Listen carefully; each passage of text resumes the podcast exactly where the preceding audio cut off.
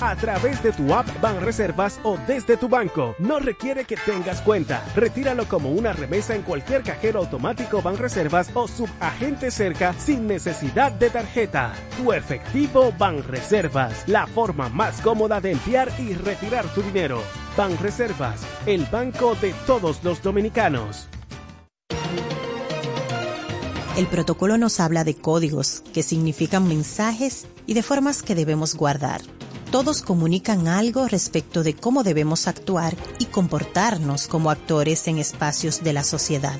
Conocer las reglas protocolares proyecta un mensaje positivo acerca de nuestra educación o de nuestra valoración por respetar los parámetros establecidos.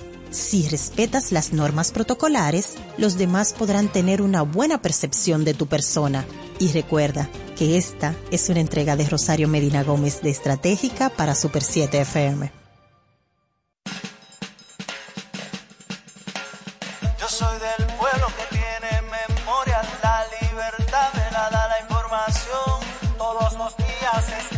Una historia, por eso al mediodía yo escucho la cuestión. Acompaña a Patricia Solano y Diana Lora en La Cuestión, de lunes a viernes de 1 a 2 de la tarde por la Super 7. No te quedes sin saber cuál es la cuestión. Escucho la cuestión.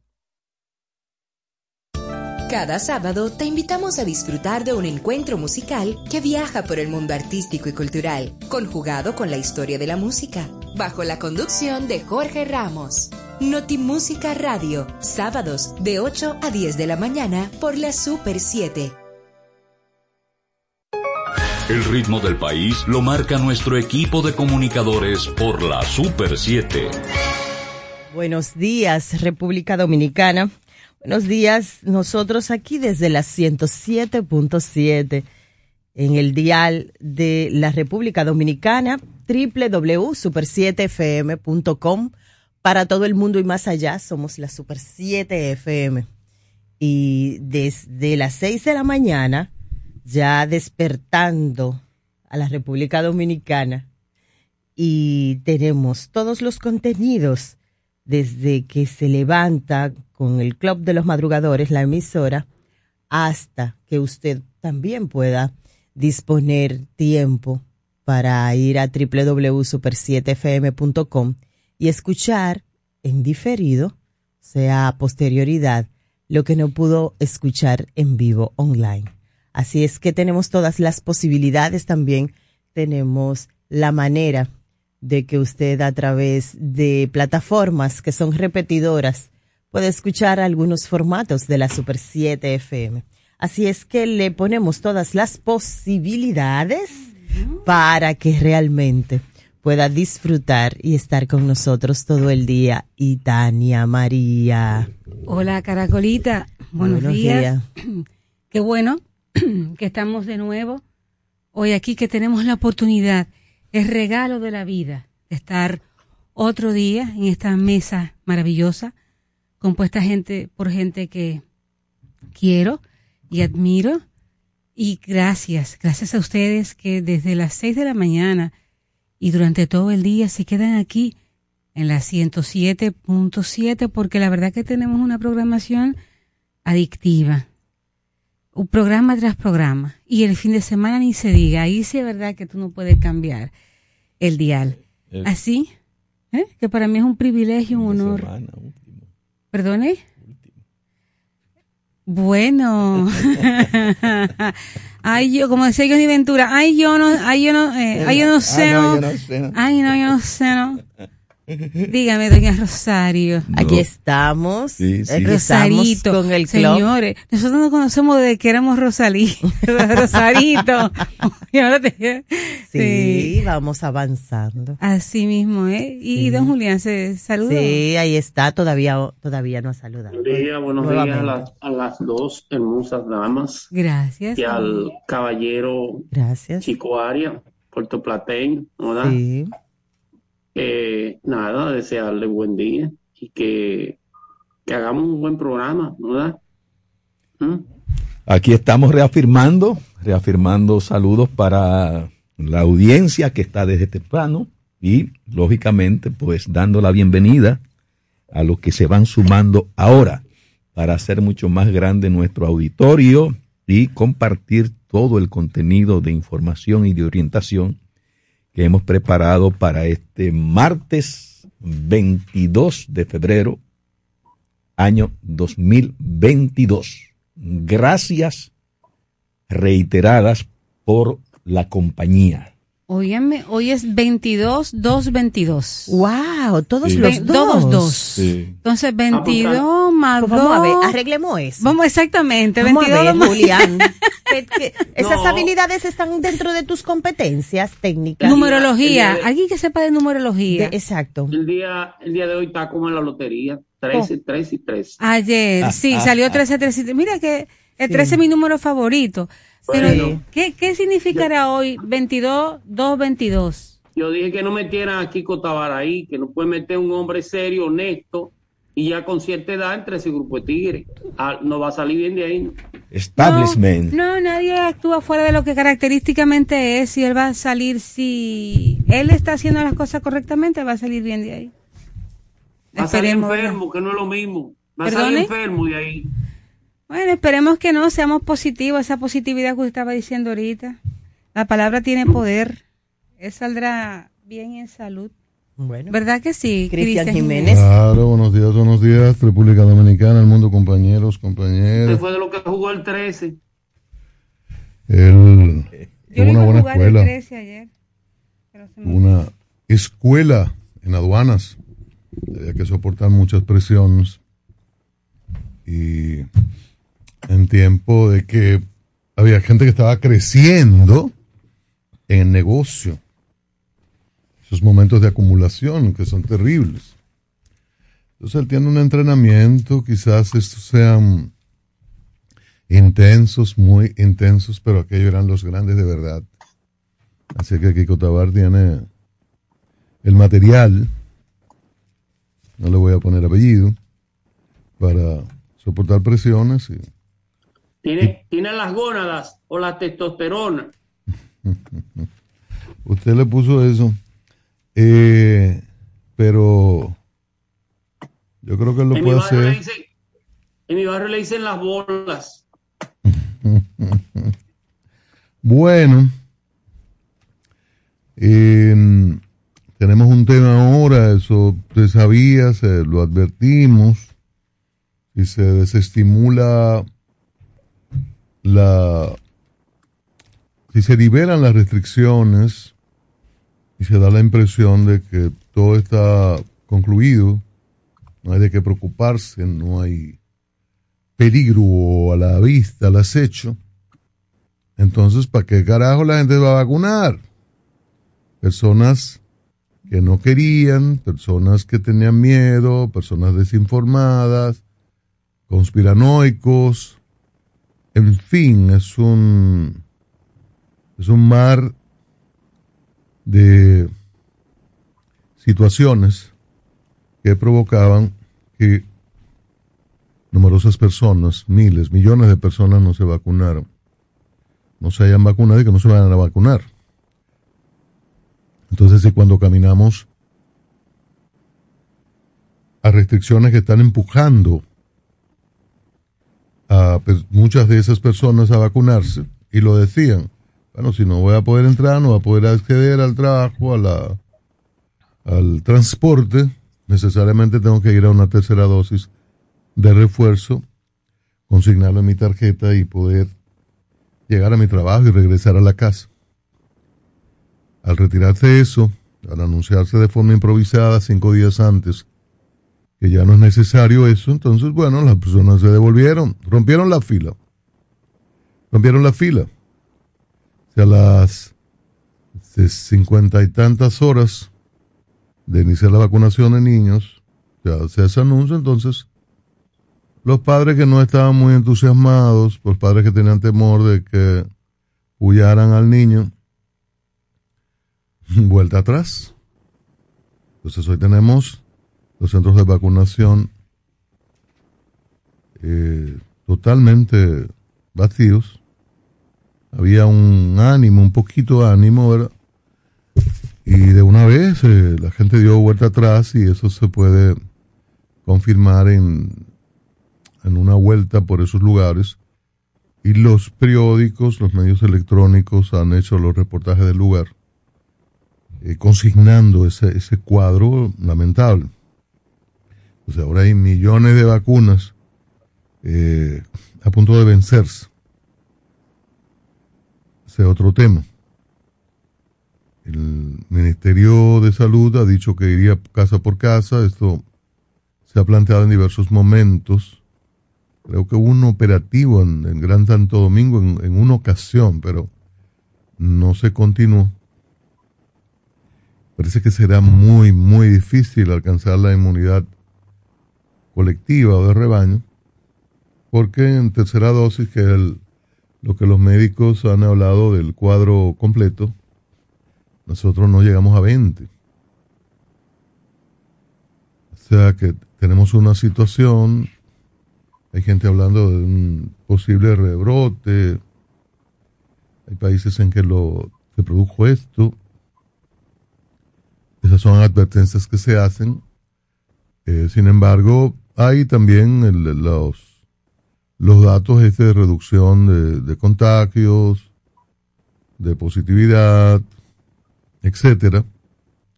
Inglaterra, por, por ejemplo, ayer fue a eliminó las restricciones en el día en que se informó del contagio de la reina. Virus que le llevó Carlos, yo no sé si por venganza. Es una broma para los monárquicos. Pero el hombre que estaba esperando ahí, la reina con 95 años, estaba en su burbuja y bueno, recibió a su hijo y el hijo, le llevó el virus de COVID, según las informaciones oficiales en, en Inglaterra. Entonces el cuadro es muy difícil a los fines de poder completar, porque lo peor, y los médicos insisten mucho en eso, es cuando le colocan un, un programa para enfrentar una enfermedad y usted es de 10 días, mire, usted se va a tomar esto por, por 10 días o por 15.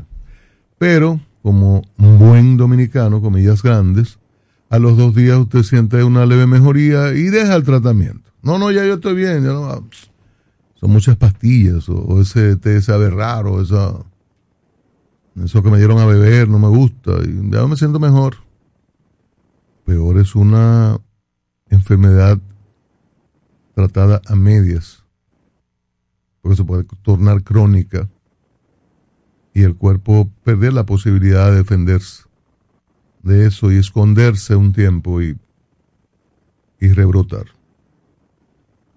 Eso, hago ese paralelismo con la situación de COVID, porque es, un cuadro difícil. Eh, y lo estamos viviendo y parecería que, es un callejón sin salida por el desestímulo, por aquel anuncio improvisado de que, no, de que rompan fila, la libertad, libres. Ahora tenemos esa situación. Yo escuchaba ayer a alguien, en la provincia del sur, le estaban entrevistando, un chofer, él baja del vehículo, le preguntan que por qué, no, no, era la capital ¿por qué no tiene la mascarilla? No, yo no, pero ya, el, pero el, jefe dijo que dejen eso. Y usted no se le exige a los que se montan en el vehículo. No, pero yo no la tengo. ¿Y cómo yo le voy a reclamar a esa gente? No, pero ya eso. Ah, el presidente dijo que, eso no. La gente tiene su, su manera de interpretar. Y la verdad que si le, después de tanta tensión, presión, incomodidades, se le dicen libres, se lo dice el líder del país, el presidente de la República, entonces todo el mundo suelta. Y ese, ese es el problema. Em, finalmente, se quedó la controversia con relación a la, construcción del, del muro, la verja perimetral extendida, el tipo de inversión que se hace en esto comparado con eh, obras, obras prioritarias y siempre el, la bandera de este programa es de Cabo Bobo, Boniquito, que son 12 kilómetros no sé, quizás si la mudan a la frontera, ¿verdad? De Puerto Plata a la frontera la mudan, quizás puede ser atendida. Entonces, y también otras, otras prioridades. También se le ha recordado mucho en estas en 48 horas o menos a los dirigentes del PRM que eran opuestos a eso. Y han venido los videos. Este una, este, este estos son unos tiempos difíciles para los cambios de posturas, porque sacaron un video del presidente Abinader, del eh, administrativo Paliza, Twitter, eh, Twix de, de la senadora por el Distrito Nacional, María Raful, director de aduanas. del director de aduanas, Yayo Sanz Lobatón, de todos, porque precisamente en, desde el PRM, los hijos del PRD, los hijos del PRD, de Peña Gómez, eran fundamentalmente opuestos a esto. Cuando aquella verja perimetral limitada, cuando se inauguró el, se inauguraron dos o tres centros multi, esa palabra a mí siempre me dio brega cuando, en esos días, es la colocación inter, interagencial. Son muchas las agencias que confluyen en un punto de paso de frontera para, para dar servicio y tomarle forma. Yo recuerdo que fui a Elías Piña. Elías Piña, la de abajo, la que está Pedro Santana. Esa mm. salida es la. Esa no es Elías Piña, ¿no? La, de más abajo. Y todo aquello se organizó y no hablaba con personas. Mira, esto era un desorden, pero una. Esto era África se organizó, los camiones, vehículos van a pasar por este lugar, en este, en este punto se cobra, usted se detiene, estaba bien organizadito y ahí se construyeron varios kilómetros de verja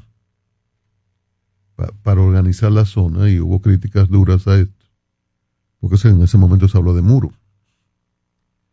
Y las críticas estaban fundamentalmente dadas por PRMistas y eh, personas de la sociedad civil e intelectuales que acompañaron al, al PRM luego en el, en el, proceso electoral y que hoy algunos tienen eh, posiciones, como Roberto Álvarez, por ejemplo, que no estuvo ayer ahí. El canciller, ido todo el mundo, todo el vivo, pero el canciller no estaba ahí, porque el canciller no es de esa línea. No estaba. Yo escribí un, yo escribí un tuit que decía que probablemente Roberto Álvarez hubiese preferido una invitación a Ucrania. Ucrania.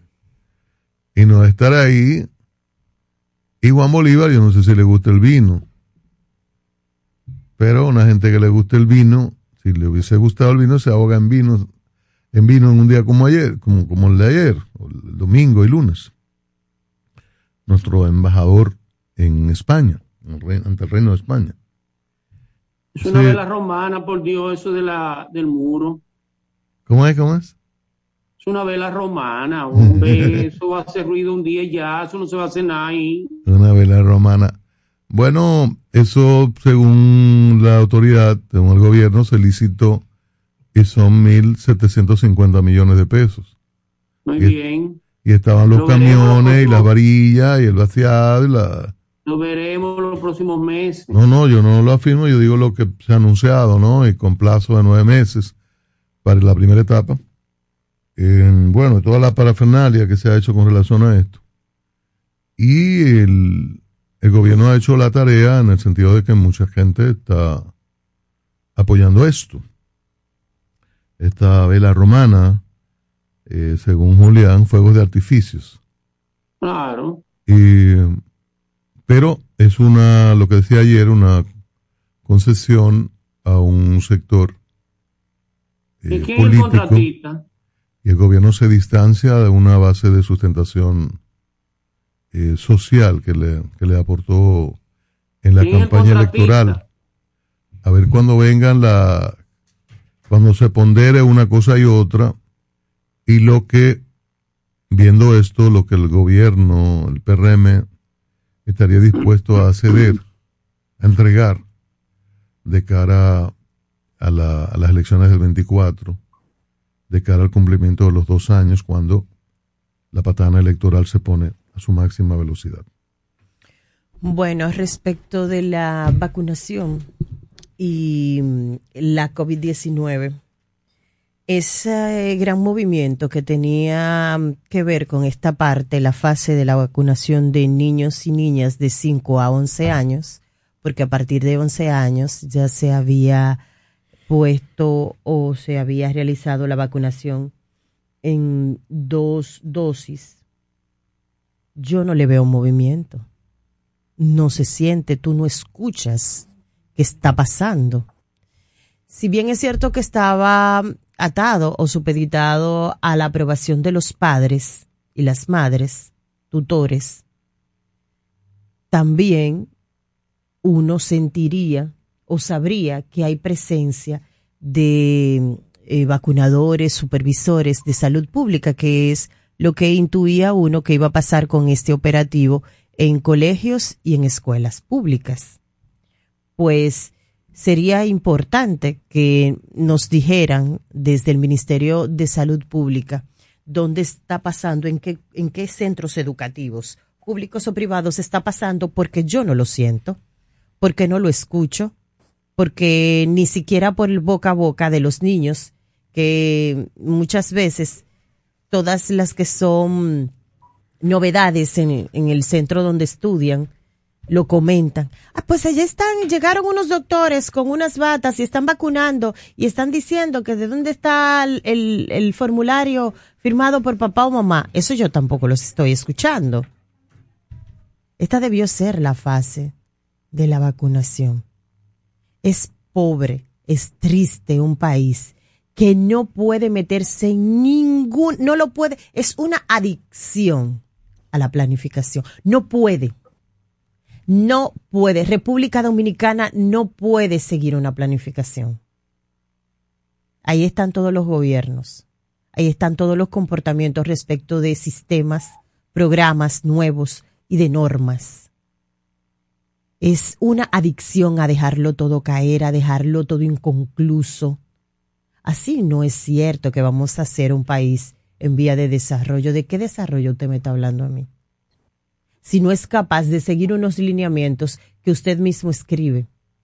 Y las estrategias no son aspectos que uno grabe en un muro de concreto, porque hay que revisarlas y ajustarlas en la medida de que se vaya dando la dinámica.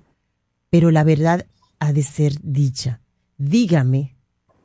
Bueno, a propósito que en el día de ayer, tanto el Ministerio de Salud Pública como el Colegio Médico Dominicano anunciaron un mecanismo de supervisión, de seguir el mecanismo de supervisión conjunta del comportamiento de la COVID-19. Y yo creo que es lo sensato y les favorece para la posteridad, para cuando se hable de cómo jugó cada quien su papel en esta pandemia, pues en la historia de cada quien que tuvo un rol protagónico esté escrita. Yo seguí investigando, yo seguí patrones, yo hice tal y tal cosa, porque esto se lo aseguro a ustedes, o para el 24, para el 28, para el 33, para el que usted quiera va a salir el papel que jugó cada quien. Y cómo cada quien, la inversión multimillonaria en dólares que hicimos, sí ayudó a que eso pudiera ser efectivo o si lo boicoteó cada vez, como pasa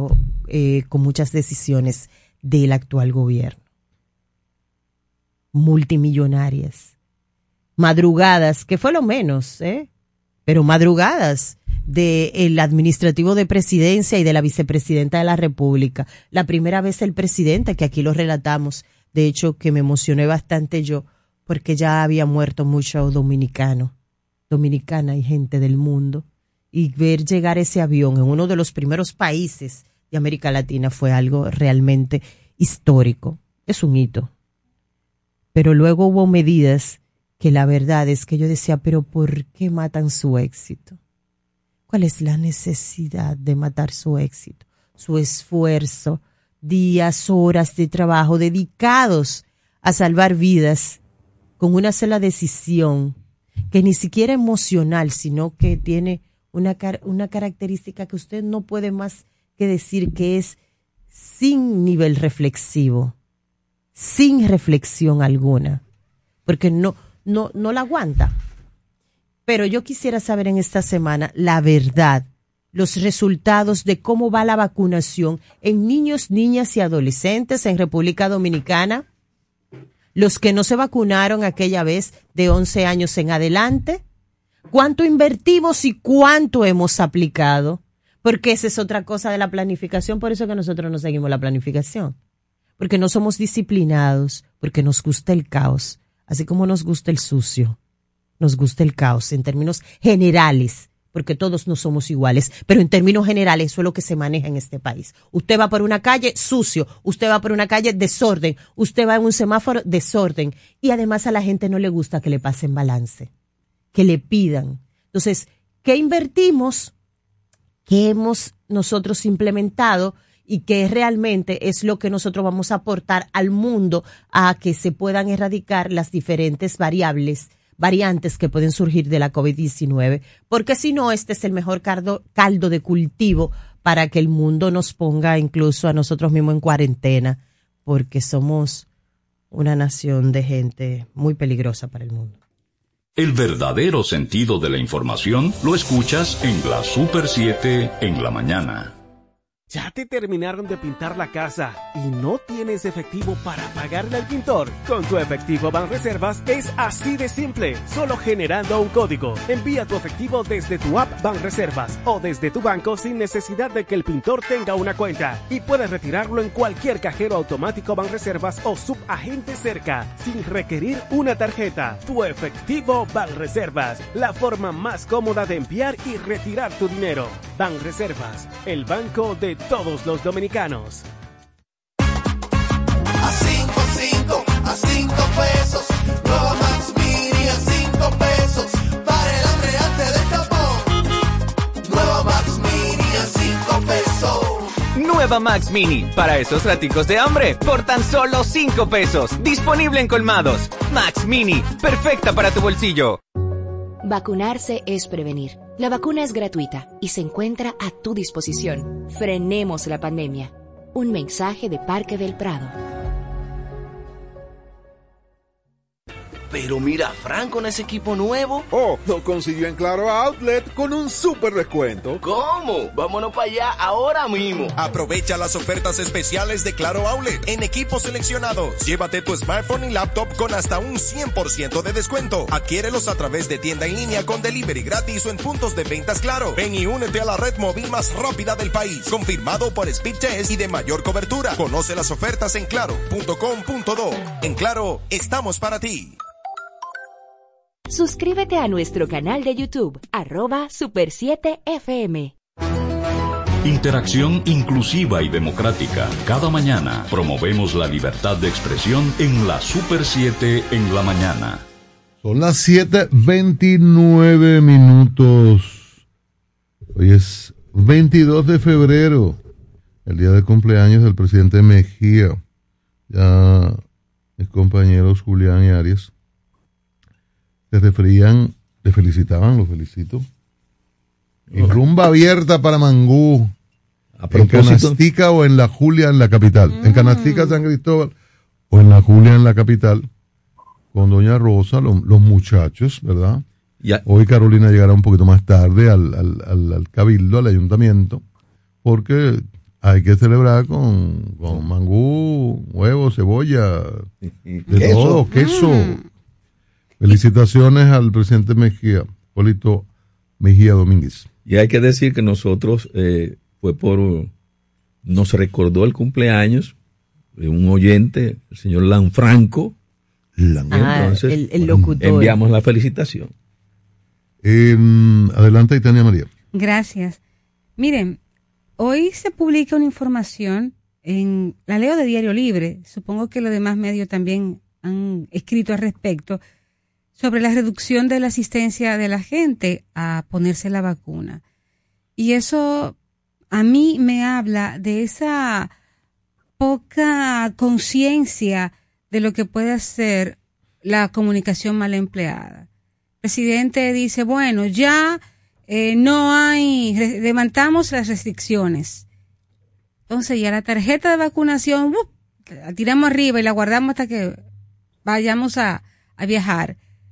Pero lo que tú venías a decir, lo que tú decías, Rosario, el costo, la inversión. Estuve leyendo también de que esas vacunas, posiblemente, gran parte de esas vacunas se dañen. ¿Quién me va a contar? ¿Quién me va a ponerle precio? ¿Quién va a contabilizar esa pérdida? De esos millones de dosis de vacunas de Pfizer que se van a perder o de Sinovac y que costaron tu dinero, mi dinero, porque el gobierno no es un mago que saca dinero de un, sombrero, puf, no, es de tus impuestos y de mis impuestos, que nos muerden, nos muerden con un 18%, con un 10%, con un 26%, es de ahí que el gobierno saca el dinero para pagar y comprar todos esos millones de vacunas que compró y que ahora, como ya por decreto al parecer, eh, él desapareció el COVID y ya no hay que vacunarse, bueno, pues no lloremos después. Aquí habla de que el sábado acudieron a vacunarse apenas 3.158 personas y cada día va bajando la cantidad de gente que va a vacunarse. Ya no es importante que digamos aquí la necesidad de la vacuna, porque si te contagias te protege y tal. No. Y repito mi comentario del otro día. Los antivacunas tienen que estar pero riéndose de oreja a oreja y sobándose las manos y diciendo, tú te lo dije, que aquí todo pasa, que aquí no hay nada. Efectivamente, aquí no hay nada. Por otro lado, quiero comentar La decisión del Ministerio de Educación Superior, la MESID, que habla, ¿verdad?, de que ya volver a las clases presenciales. Hey, señor ministro, no es tan fácil como que ya todo el mundo de nuevo a las aulas, no. Real y efectivamente, muchísimas universidades, las más importantes, tienen ya sus, sus clases mixtas. Es decir, hay asignaturas presenciales, hay asignaturas virtuales que se planificaron. Las universidades, señor ministro del MESID, como usted bien sabe, se planifican. De un momento a otro no puede saltar con que, bueno, ya, las aulas todo el mundo. No, porque hasta los, los profesores tenemos que planificar basados en cómo va a ser nuestro cuatrimestre. Por ejemplo, yo tengo dos asignaturas que son virtuales. Yo no puedo cambiar mi planificación a presenciales, pero además hay un alumnado que tomó asignaturas eh, virtuales porque trabajan. En el trabajo le dieron el permiso de esas dos horas para tomar esa asignatura, asignatura virtual, pues la universidad no le puede salir ahora con que es presencial. Entonces a mí me maravilla como el ministro dice, sí, entonces eh, presencial todo el mundo, varita mágica, está. No es así. No es así. Por favor. Yo entiendo que la mayoría de las universidades, la propia UAS dijo ayer, de donde él fue rector, dijo ayer, no podemos comenzar clases presenciales. No podemos. Es decir, es un burro. No podemos. Que se tira para acá o para allá. Entonces, por favor, eh, es que como que le queremos llevar el juego a lo que diga el presidente. Sí, el presidente dijo que, que, que ya se acabó el COVID. Eh, entonces ya los demás funcionarios van a hacer lo mismo. Y en educación superior, eh, ¿verdad? Él quizás piense que igualmente vamos todo el mundo a clases presenciales. Pues no, señor Franklin García Fermín, las cosas no son así. Y usted lo sabe o debe saberlo porque usted fue profesor y hasta rector de una universidad. ¿Cómo usted pretende que de un momento a otro hay clases eh, presenciales? Pero por Dios, eh, con, opiniones así, tú, tú lo que piensas es, óyeme, qué poca capacidad de raciocinio lógico tienen algunos profesores. Pero bueno. Y Tania, y le aportamos algo. En las universidades estamos, seguimos utilizando mascarilla. Claro que sí, seguimos con el mismo protocolo. Y no es que nadie le lleva contra nadie, no. es que el ciudadano decidió. No, y las universidades se planifican. Entonces ya finalmente quiero hacerle un llamamiento a las madres, a los padres. ¿Por qué? Porque ayer el Ministerio de Salud Pública emitió una alerta sanitaria. Una alerta sanitaria que viene de que también la FDA, la Food and Drugs Administration, combinó a la empresa Abbott a que retirara. De hecho, ya la empresa había eh, eh, iniciado el retiro voluntario de algunas fórmulas en polvo fabricadas en Sturgis, Michigan. Hablamos de Similac, hablamos de Alimentum y hablamos de Let Care. Entonces, eh, traten de buscar ese, esa alerta sanitaria de salud pública porque tiene una foto debajo con los números que tienen los productos que usted tiene que evitar. Por ejemplo, 36, 35 SH. Si usted tiene niños y niñas en edad de Similac, de Alimentum y de L-Care, trate de eh, no usar esos medicamentos. ¿Por qué lo está retirando Abbott de manera voluntaria? Bueno, porque recibió cuatro quejas de consumidores relacionadas con la presencia de Chronobacter sakazaki o Salmonella Newport en lactantes que habían consumido polvo infantil fórmula fabricada en esa instalación en Michigan. ¿Y qué puede causar? Bueno, diarreas, meningitis, es una bacteria que puede causar esas graves y potencialmente mortales eh, enfermedades como las situaciones de salud como la sepsis o la meningitis. Así que ya saben, mamá, papá, Similac, Alimentum y L-Care, por favor, retírenlo y no se los den a sus pequeñines. Don Julián. Julián. saber de Deitania. Honestamente. que le quede hermosa. Eh, yo fui atracado una vez a punta de pistola hace unos años y la verdad es que esa sensación no se te va en, no, no se te va nunca. Siempre vas a acordar que estuviste tan cerca de que un muchacho de, de la porra apretara un gatillo y te diera un tiro en la cabeza. Eh, eso tú lo vas a recordar siempre. Fue en hora de la, cayendo las 7 de la noche más o menos, en el parqueo de mi apartamento y parecía una película. Yo mismo no me creía lo que me estaba pasando. Y hago este comentario porque vi la muerte de una muchacha en Santiago, el cual ella tuvo tiempo de tirar una fotografía exactamente en el momento que el asaltante le daba un, le, daba un tiro a ella para llevarle una cartera, un cualquier disparate. Igualmente hay otro video en Santiago también de cómo dos asaltantes en un motor esperan que un el portón eléctrico de una casa abre, entran los, los dueños de la casa y los asaltantes entran después.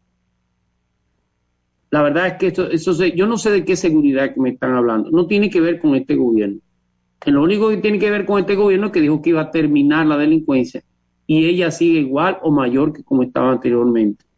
No puede ser y se lo digo por experiencia propia, cuando usted tiene que acusar a un sinvergüenza, se coge hasta dos años y tres yendo a los tribunales y un abogado diciendo de todo, usted sabiendo quién le puso una pistola en la cara. Es muy difícil. Eh, yo sé que eso es muy difícil, la salida es muy complicada, pero hay que hacer algo, porque la verdad es que ahora mismo, cuando usted ve una persona o dos personas en un motor, aléjese. Mucha gente anda buscando, se gana la vida en motores. De hecho, el mayor transporte de este país son motores, muchos hombres y mujeres serias en delivery, cargando pizza, trabajando serio. Pero hay otros que, carajo, mira, esa pobre muchacha todavía me rompe el alma. Una mujer joven, bonita, que está hijo de su madre, porque no hay otra palabra que mencionarle. Me imagino que fue una, un animal que, que lo parió, no pudo haber sido una mujer. Eh, se lo digo con, porque realmente es indignante y hasta con dolor, como un desgraciado le quita la vida a otro ser humano. No se le está quitando porque él va a llevarle una lata de leche a su hijo, no. Es porque él se va a meter una juca, se va a meter droga, se va a meter un litro wiki, va a comprar unos tenis, y el Estado no puede seguir tan en la indefección que se encuentra. Óyeme, hay que ser, y los jueces tienen que ser más severos con este tipo de, y los fiscales. Es verdad que esa delincuencia está desbordando al Ministerio Público. Son cada día más y cada día más ese tipo de hechos y a veces lo, se, se congestiona el sistema judicial. Pero hay que buscar la manera de evitar. Bueno, a mis hijos yo lo pongo en oración cada vez que salen de, de sus casas, porque tú no sabes cuando un desgraciado de eso te le va a partir el alma. ¿eh? Y nada pasa. Lo atrapan y nada, pasa el Estado, y no me refiero a este gobierno, repito, porque eso viene de hace tiempo, pero hay que cambiar las reglas de juego para que para eso no siga creciendo, porque la verdad es que estamos en manos de cualquiera que quiere, y esa, eso de estar comprando almas, ya vimos el resultado, ya lo dijo el cura de, de Cristo Rey, ni ellos se lo creen. Hay que cambiar, hay que buscar la manera, no estoy hablando mal del Ministerio Interior y Policía, que de una manera u otra quiera hacer un esfuerzo, pero tiene que reenfocar el esfuerzo, tiene que reenfocarlo.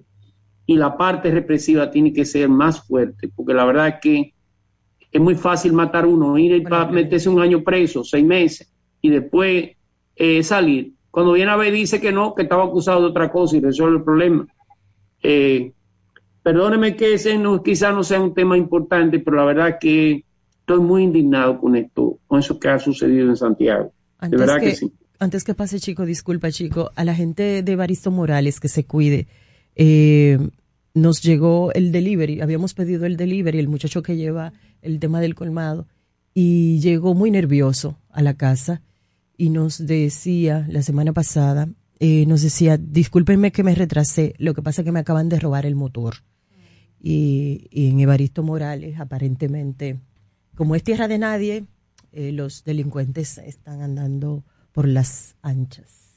El tema es sumamente importante, de los más importantes temas que debe, deben tratarse en los medios de comunicación en el país sobre lo que está ocurriendo en la sociedad dominicana es ese concerniente a la delincuencia y a la inseguridad ciudadana. Y siempre que sea necesario, hay que tratarlo, hay que manejarlo, porque hay, que seguir haciéndole el reclamo a nuestras autoridades para que pongan mayor atención y para que traten de controlar en la medida de lo posible, a pesar de esta reforma policial que se está diciendo desde hace tiempo que se está haciendo y que hay comisiones que se formaron y todo eso, bueno, pues sigue galopando la delincuencia. Y en esa misma orientación, yo quiero decir hay sectores mm, alrededor del gobierno que están tanto iracundos, intolerantes con relación a temas que se están tratando a través de medios de comunicación, porque están hipersensibles, están hipersensibles, pero son realidades que se están viviendo. Ese mismo tema de la inseguridad ciudadana, cuando usted le dice a la ciudadanía que no, que se está disminuyendo el asunto de la delincuencia y de los atracos y de los asaltos, quienes viven esa realidad cotidiana, pues lo que se hacen es, lo que hacen es irritarse, indignarse, porque usted le está diciendo una cosa, usted, está tratando de negarle una realidad que están viviendo a diario. Y cuando la ciudadanía escucha estadísticas, eso lo hacían en el pasado gobierno también, diciendo que hay una disminución considerable de la delincuencia y cuando salen de su casa los atracan en cualquier esquina, bueno, entonces eso genera una indignación y una impotencia en la gente que la gente no encuentra ni qué hacer ni para dónde coger. Entonces se desahoga en los medios de comunicación haciendo sus denuncias. Es lo mismo que está ocurriendo con el asunto este del aumento de los precios en los artículos de consumo regular, en los artículos de consumo diario de la población. Que usted tiene una gran cantidad de gente llamando a los programas diciendo que no. Óigame, es una estrategia errada. No le niegue a los consumidores dominicanos que los precios se están aumentando porque están aumentando.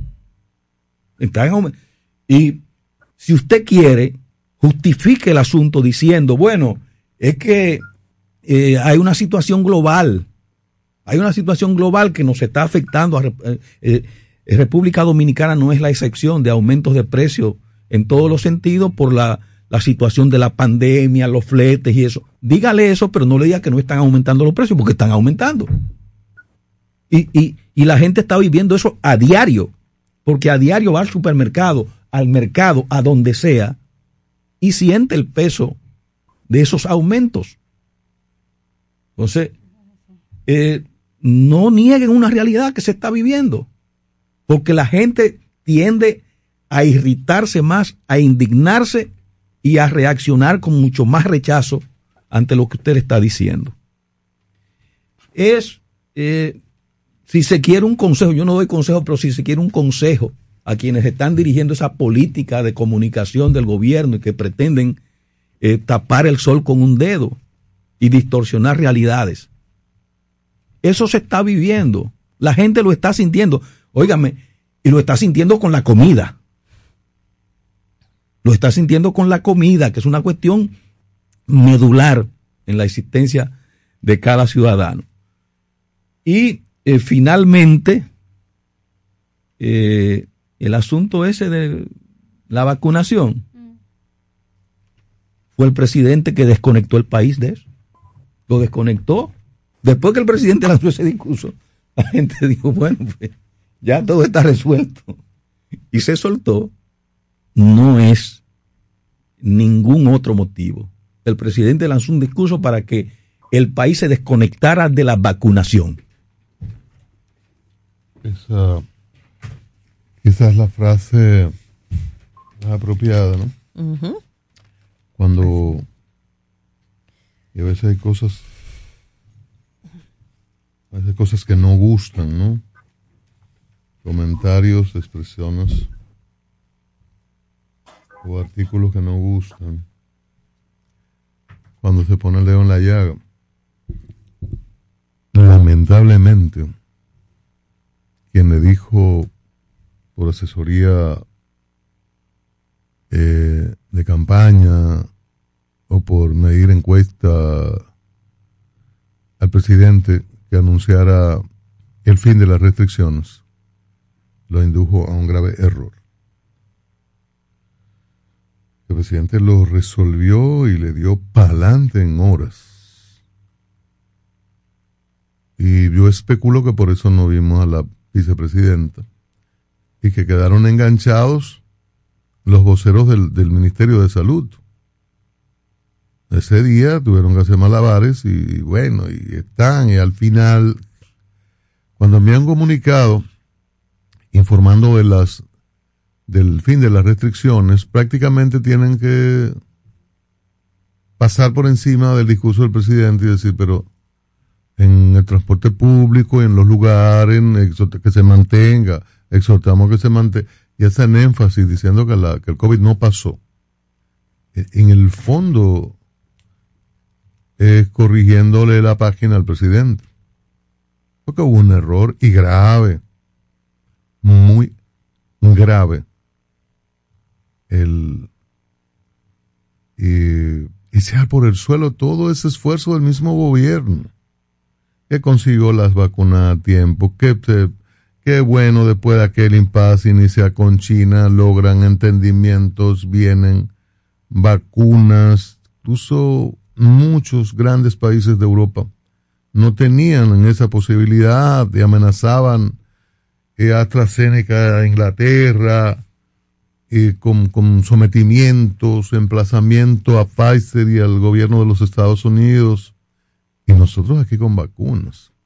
Y se hizo un importante esfuerzo de vacunación en esa, sobre todo en la primera etapa y, camino a la segunda.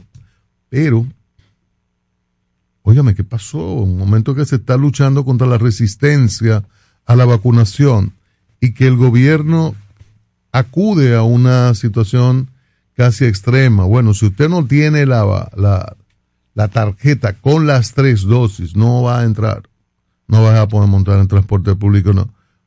Eso era un empujón final. Si después de eso se da este discurso del presidente, bueno, perfecto.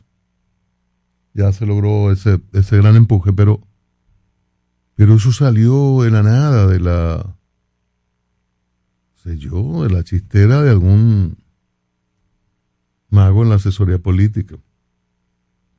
Y fue un fallo grave, fue un, fue un ponche, un lanzamiento terrible. Y miren hoy, el Ministerio de Salud, ojalá no sea así, no es, no es como lo quisiera. Oiga, me puede hacer lo que sea y no, no, no será posible volver a colocar a las personas en las filas. No será posible. Porque hay medidas que tienen que ver con, con ese emplazamiento, con, forzar. Usted tiene derecho a no vacunar, bien, pero yo tengo derecho a, a proteger a los demás y usted no me puede entrar a tal lugar. Y las personas lo decían. Bueno, me va a vacunar porque entonces no va a poder ir al trabajo, no va a poder montarme y yo no puedo pagar un taxi. Pero todo eso se echó por tierra y hoy lo, lo estaban pagando muy caro. Y lo vamos a seguir pagando muy caro. Y ojalá que no se dé un rebrote. Los números están muy buenos. Eh, pero ojalá que no se dé. Por suerte, los ciudadanos dominicanos y extranjeros que residen aquí tienen sus mascarillas, como con más, con, más fuerza ahora. Ah, pero espérese, si lo dejaron a la, a la buena de Dios, entonces tenemos que eh, tener las vacunas, tener las mascarillas puestas. Yo creo que es un, un ensayo importante una experiencia importante, lamentable, pero importante para la adopción de medidas eh, oficiales, para la ponderación. Porque, óigame, hay que ponderar.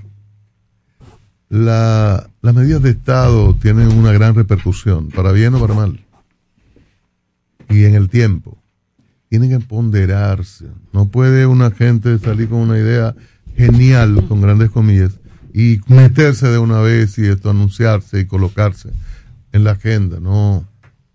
Hay que ponderarla. ¿Qué fue lo que nosotros planteamos en el programa de gobierno? ¿Qué fue lo que planteamos en la campaña? ¿Qué fue lo que dijimos?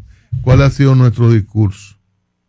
¿Cuál es el alcance de esto? Va a sonar bonito, pero bien, eso puede llegar si la medimos a, a, si medimos 70, 60, bueno, pero la políticamente o desde el punto de vista de la gestión de gobierno, de la gerencia seria de gobierno no es, no es correcto. Eso no lo podemos hacer. Entonces, es necesario ese tipo de ponderación porque ya muchas medidas que dan y viene el recule y la cosa y, y luce que no son profundamente ponderadas. Lo que yo digo, el, déjamelo ahí sobre la, el escrito, póngalo ahí, déjame darle un, un hay, personas que dicen, dame darle un almohadazo. El almohadazo es una figura de que déjame dormir, déjame, uno, cuando se recuesta lo piensa mejor y por eso se asocia con madurar algo, con ponderar algo, con darle un tiempo a algo con un almohadazo. Dale un almohadazo. Me levanto, duermo y mañana yo lo leo de nuevo. Mire, eso funciona. Uno ahí lo, lo, uno que aquí eh, escribe, ¿verdad? Cuando usted lo deja y lo lee al otro día, le, lo, arregla, ¿eh? Le quita y le pone cosas. Es así. Entonces, eso, eso es importante. Darle su almohadazo a las decisiones para, para no incurrir en, en grandes errores. Damos la bienvenida a Bartolomé Pujadas. Buenos días, compañeros y compañeras queridas a toda esa audiencia querida de la Super 7 en la mañana, eh, que nos privilegia con su sintonía. Saludos al profesor allá, Buenos días, mi querido Bartolomé, buenos días. Yo vengo para que usted vea, usted que está allá, sublevado. Salúdeme a su papá. Está muy bien. Tanto quiero. Está muy bien, siempre lo escucha. Y admiro. Siempre lo está escucha. Cerca de los, está cerca de los 100 años ya, ¿no, verdad? eh, sí, suerte que él usa mascarilla para que usted no, lo vea, no vea el gesto en su boca. Demuéstrele que lo quiere al padre queriendo al hijo. Él tenía 80 cuando trabajaba conmigo. 80, 80 cumplió. Está como un trinquete. Y es fácil, y es fácil. Está como un trinquete. Un hombre tan serio, no, eso no lo creo yo, ¿no? bueno, dejemos el comentario de, de Bartolomé para que ya vamos a ir a los comerciales. Quiero presentar excusas. Mm. En, porque tiene una invitación para, para el día de ayer y no pude asistir. El periodista Carlos T. Martínez. Eh, yo fui, yo fui. Invitó a la puesta en circulación de cuatro de sus libros. Grandes Dominicanos, tomo 25. Premio Soberano, Historia de Acroarte. Yo fui en representación tuya. Confesiones de una ninfómana. Y la más celosa de las mujeres. Esto era ayer en la sala Aida Bonelli de Díaz, en el Teatro Nacional. Usted fue... Sí. Qué bueno, qué bueno. Nos contará un poquito más adelante. presentación ¿Perdón? de la Super 7. Ah, qué bien. Qué bueno, qué bueno. Nos contará un poquito más adelante, Julián. Sí, cómo no. Sí. Vamos a comerciales. Estás escuchando la Super 7 en la mañana. Somos una institución de puertas abiertas, al servicio de toda la ciudadanía. Acompañarte es nuestro deber. Por eso te orientamos a través de los distintos canales. Mediante la autogestión, buscamos facilitar el cumplimiento de tus obligaciones tributarias. Nos interesa que estés al día. Tu aporte fortalece a la nación. Dirección General de Impuestos Internos. En el nuevo Ministerio de la Vivienda y Edificaciones, hacemos mucho más que obras. Construimos viviendas que unen familias. Una casa nuestra. Con su título, para que tengas un pedacito de dominicana con tu nombre y lo llenes de historias felices. De aquí ya no nos saca nadie. Escuelas para aprender como se debe. Lo que más me gusta de mi escuela son las canchas, el aula, el patio. Hospitales para cuidar a los tuyos. Así cualquiera se sana. Y tu familia crezca con calidad de vida. ¡Mami, vamos al parquecito! En el Ministerio de la Vivienda y Edificaciones, MIVET, más que obras, estamos construyendo un mejor futuro. MQ Lámparas y Lámparas Quesada, especialistas en iluminación y decoración. Contamos con gran variedad de lámparas italianas y españolas, modernas y en alabastro, con los diseños más cuidados y especiales del mercado. Estamos ubicados en la Avenida Independencia 256 en Gascue, Avenida 27 de Febrero 265 en el Ensanche Piantini. En Santiago, calle Bartolomé Colón número 17, además de 22 tiendas móviles en los cuatro puntos cardinales del país con facilidades de pago. Para más información, llámanos al 809 687 23 2302 y 809-547-2614. MQ Lámparas y Lámparas Quesada, pioneros en la iluminación. Adquiere el TCL 20 Pro 5G exclusivo en Claro. Tecnología de punta asequible para ti. Visita tu punto de venta Claro más cercano o accede a su tienda virtual claro.com.do.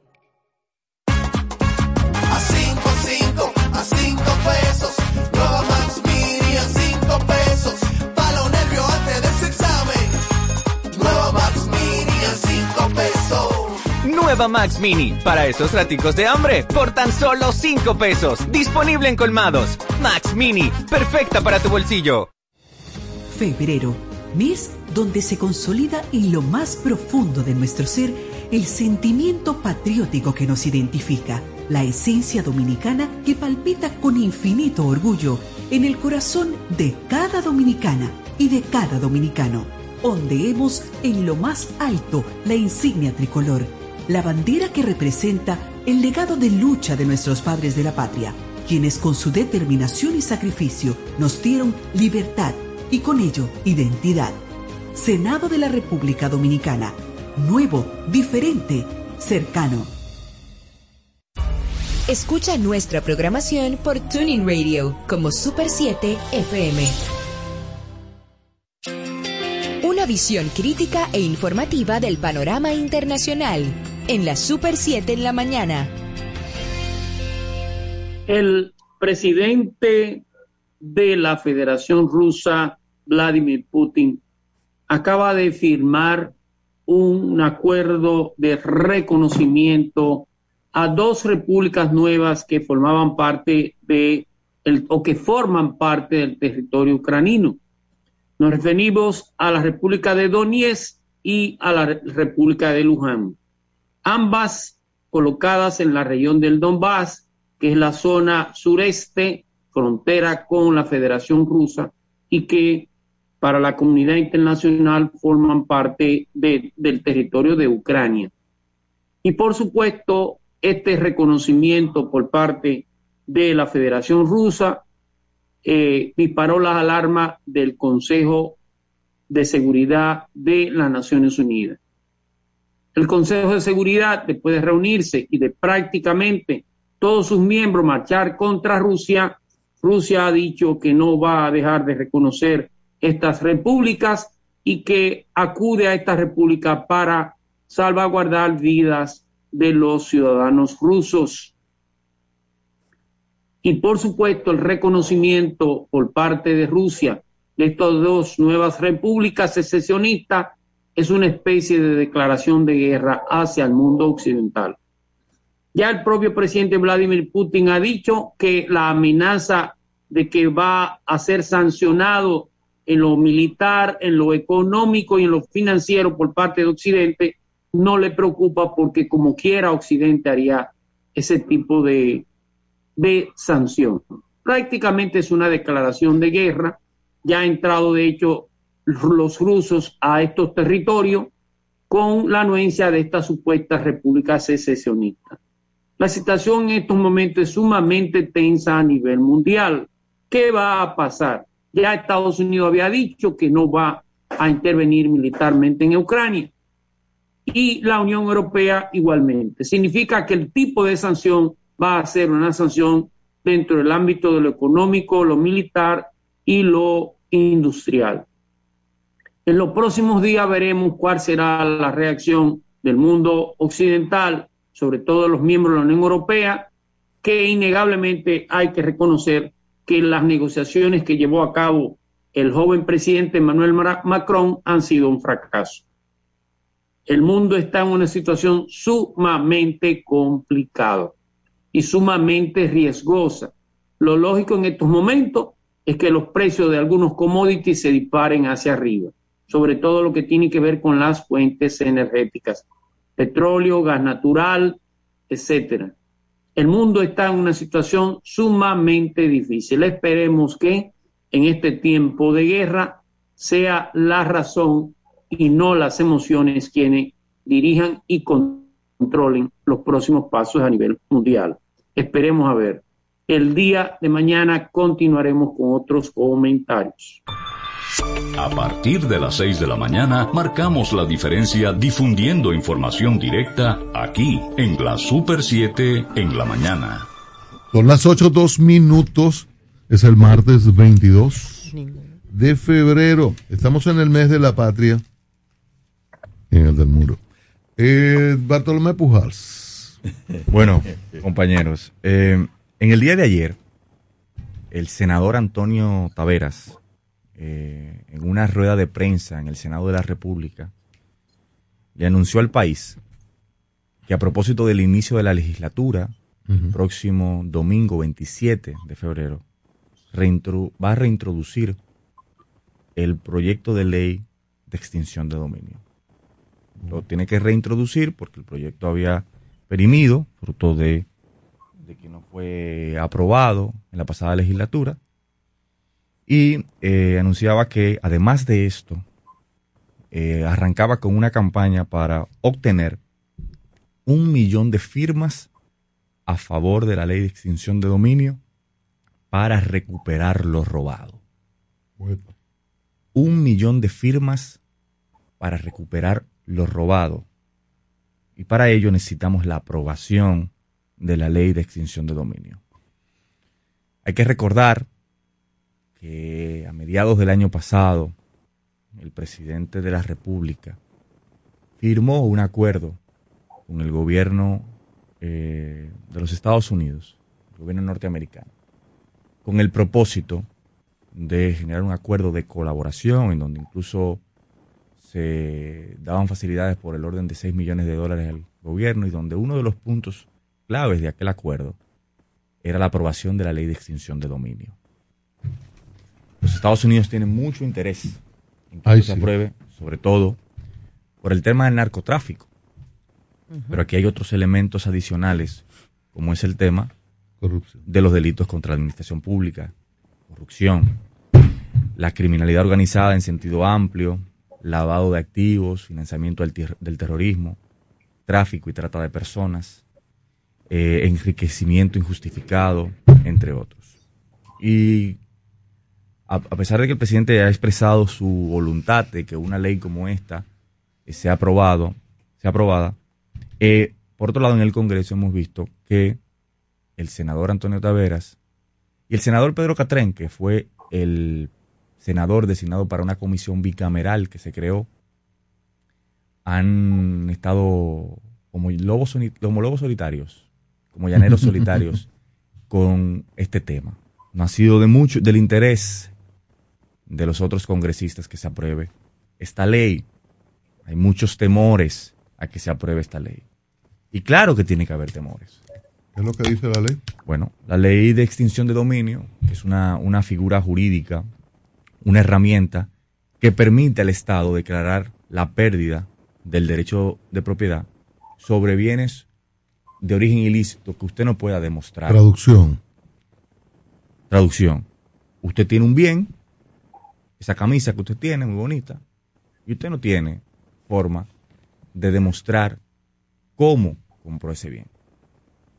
Pero estamos hablando aquí de bienes sobre todo, muebles, dinero líquido, es decir, si usted no tiene forma de demostrar ese dinero, el origen lícito de esos bienes, entonces el Estado puede declarar la, extinción del dominio.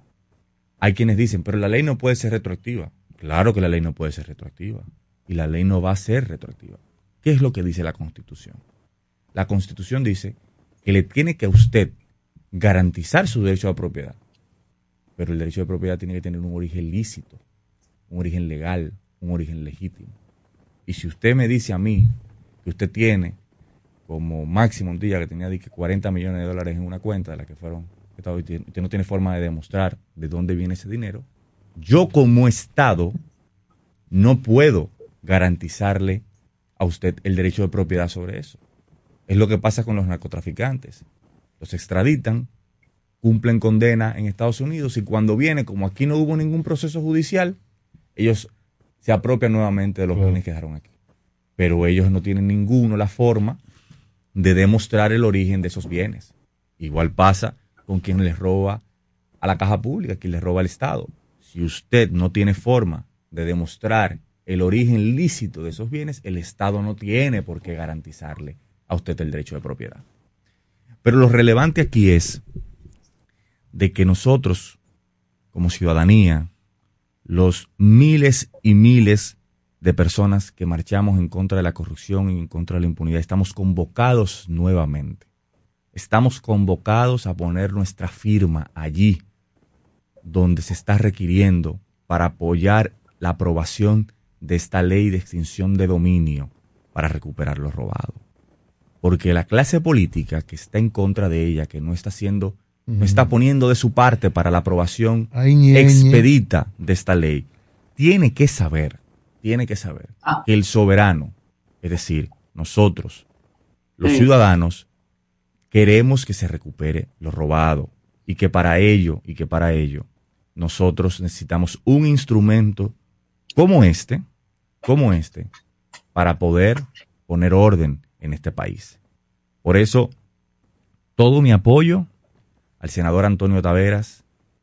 Mi firma estará ahí y todas las firmas que pueda conseguir para que podamos conseguir la aprobación en este año, en esta legislatura, de la ley de extinción de dominio.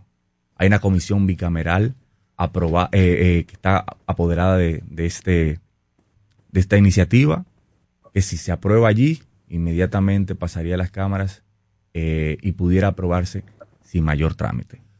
Así que todo el apoyo al senador Arturo Taveras y a esta iniciativa de aprobación de la ley de extinción de dominio, para lo cual está buscando un millón de firmas. Yo escuché a legisladores decir que si implica la, la acumulación empresarial privada, que ellos la aprobarían. y, escuché algunos condicionamientos. Y el, el tema es que, por ejemplo, este muchacho, ¿cómo se llama? Amigo Julián, eh, que le, da que le da brega, puede demostrar todo eso. ¿Cómo que, se llama Julián? Eh, ¿Cómo se llama este tipo? ¿Cómo, es? Que le da brega demostrar eso. Entonces, se lo pueden quitar. A, a, papá tú a meter un líquido. papá. Entonces, a papá. Entonces, ese mismo, ¿usted sabe cuál es? Entonces, cosito, cosito, ¿cómo es? Yo quiero tener un millón de amigos. No relajen, hombre. ocurre que los que robaron hace 5 años, 10, 15, 30 y más, estarían en riesgo. Pero son los legisladores, representantes de los partidos, los que aprueban. Mayoría, ¿Qué partido tiene mayoría en ambas cámaras? Partido Revolucionario Moderno. ¿Y entonces por qué no la pasan? ¿Cuál es el problema? Ah, bueno, bueno. ¿Y, quién, y, quién, ha dicho que no hay un problema? ¿Cuál es el doble discurso? ¿Y quién ha dicho que no hay un problema? ¿Y quién ha dicho, ¿Cuál es el doble discurso? ¿Y quién ha dicho que, me no hay parecen a las causales. ¿Y quién ha dicho que no hay un problema? Sabemos que hay un no, problema. Sabemos que hay un problema. ah. no, y, yo no le digo, es que hay un problema. Y precisamente por eso la ciudadanía la ciudadanía tiene que no, no, no, espérate, espérate. Bartolomé, espérate, espérate. No me, no me, yo soy un mono viejo.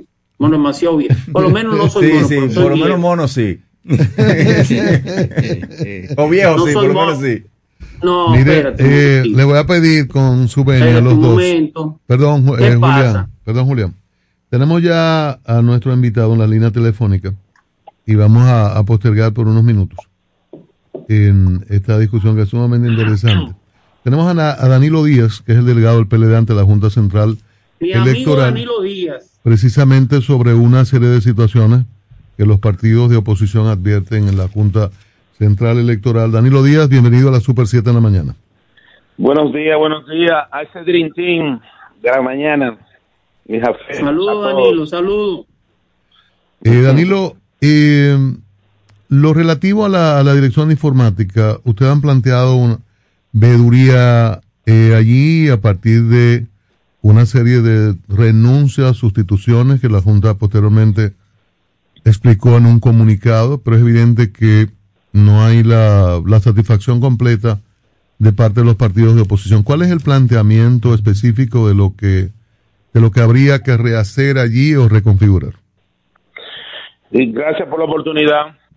Bueno, realmente de lo que se trata es que la Dirección Nacional de Informática había haciendo o había estado, digamos, tomándose decisión eh, al margen de los partidos políticos.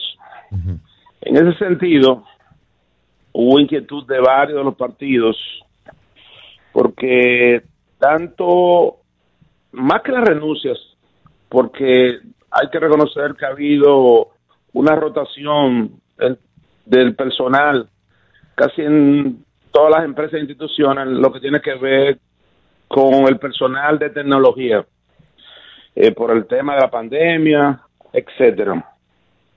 Pero son las sustituciones, por quién lo sustituyen, y también las designaciones que se hicieron de dos subdirectores al margen de los partidos políticos. Esto generó la inquietud y obvio ha coincidido y le ha dado una oportunidad a los partidos políticos con el plan de reestructuración de la Dirección Nacional de Informática. En ese sentido, ha sido una oportunidad para hacer saber nuestro punto de vista y nuestras preocupaciones. Nosotros en ese sentido estamos planteando que los actuales subdirectores que fueron designados no continúen en sus funciones, porque los mismos han estado creando un clima laboral dentro de la Dirección Nacional de Informática que perjudica todo lo que tiene que ver con ese órgano que es esencial para la democracia, porque allí está el corazón de donde se va a establecer quién ganó y quién perdió. Entonces, hemos planteado que los las, las seis subdirecciones que se quieren crear dentro de la propuesta que ha hecho la Junta Central Electoral sean validados por los partidos políticos. Igualmente, hemos planteado la necesidad de un acompañamiento de los partidos políticos en este proceso, porque la clave del éxito de los procesos electorales, cuando lo ha habido, ha estado en el acompañamiento de los partidos políticos de este proceso. Entonces, estamos planteando a los veedores como una forma de acompañar este proceso e implicarnos de forma que nos hagamos corresponsables de la organización del mismo. Además, estamos partiendo de la buena experiencia que tuvimos en las recientes elecciones del 2020, que se crearon, se creó esta figura de los veedores, tanto en el área de informática como en la Dirección General de Elecciones. Danilo, eh, una pregunta. Si los partidos intervienen, los partidos proponen, hay opción a dos eh, subdirectores, pero si se da eh, una escogencia con participación de los partidos que a ustedes les convenza, eh, sientan que hay garantías, ¿por qué entonces agregar una comisión de veeduría? ¿Eso no sería un poco eh, eh, subvertir el, el, la, la, lo, lo, el, que fluya el organismo institucionalmente? ¿No sería un poquito alterar la institucionalidad a tanta distancia? cuando no ha habido eh, una situación que amerite un, un, una situación de cambio tan sustancial? Bueno, la reestructuración es un planteamiento que está haciendo la Junta Central Electoral. Lo que estamos pidiendo es un acompañamiento en la implementación. O sea, estamos hablando de reestructurar la misma, su funcionamiento, incluir personal nuevo, dejarlo solo a la Junta Central Electoral, incluso a ellos mismos, es que más le conviene ese acompañamiento. Porque ellos mismos no van a tener control. Me refiero a los jueces, a los miembros titulares de la misma, de lo que, de la operación que está sucediendo allí. El acompañamiento de los partidos políticos va a ser su mejor protección. Y claro que hay legítimas razones para hacerlo desde ahora. Le explico. Uno de los subdirectores actuales que fueron designados al, margen de los partidos políticos es esposo de un dirigente del Partido Revolucionario Moderno. Eh, ¿Cómo, cómo, es, ¿Uno de los subdirectores? De los subdirectores. Tiene vínculo, es esposo con un dirigente del Partido Revolucionario Moderno. Por decirte. Entonces, tiene que haber ese acompañamiento, porque además se había creado un clima laboral dentro de la dirección de informático, donde se estaba estimulando al actual director para que renunciara. Había presión en, ese sentido, la cual se estaba extendiendo también a la Dirección General de Elecciones. Entonces, eh, perdón, ¿de, quién es, de, quién es la... la... autonomía? La, como ¿La presión de quiénes? ¿Perdón? La presión de quiénes, quiénes estaban ejerciendo esa presión. Dentro de la Junta, uno de los miembros pero no vamos a, crear a crear una situación con eso ahora, porque como tú bien has dicho, estamos más que a tiempo, no ha pasado nada, pero justamente para prevenir, para garantizar que esos subdirectores que se designen respondan al director, no a ningún miembro en particular, como estaba sucediendo. Uno de los directores que le manifestó de que él no le rendía, no tenía que rendirle cuenta al director. Y entonces, en un clima así, tú te puedes imaginar que los partidos políticos no pueden hacer otra cosa que proponer lo que estamos proponiendo, de que haya ese acompañamiento, porque así vamos a tener toda la tranquilidad de que todo marcha bien. Y no debe haber razón para oponerse a los veedores, porque si usted no tiene nada que ocultar, bueno, tampoco, usted tiene que ser una caja de cristal y sobre todo en un área como esa. Ahí no puede haber sorpresas, sobre todo porque había precedentes en el pasado. Saludos, Danilo. Aquí José Francisco Arias. Eh, eh chicos, ¿cómo vamos? Todo fluye. Danilo Díaz. Sí, es con Danilo Díaz que estamos conversando, que es representante del Partido de la Liberación Dominicana ante la Junta Central Electoral.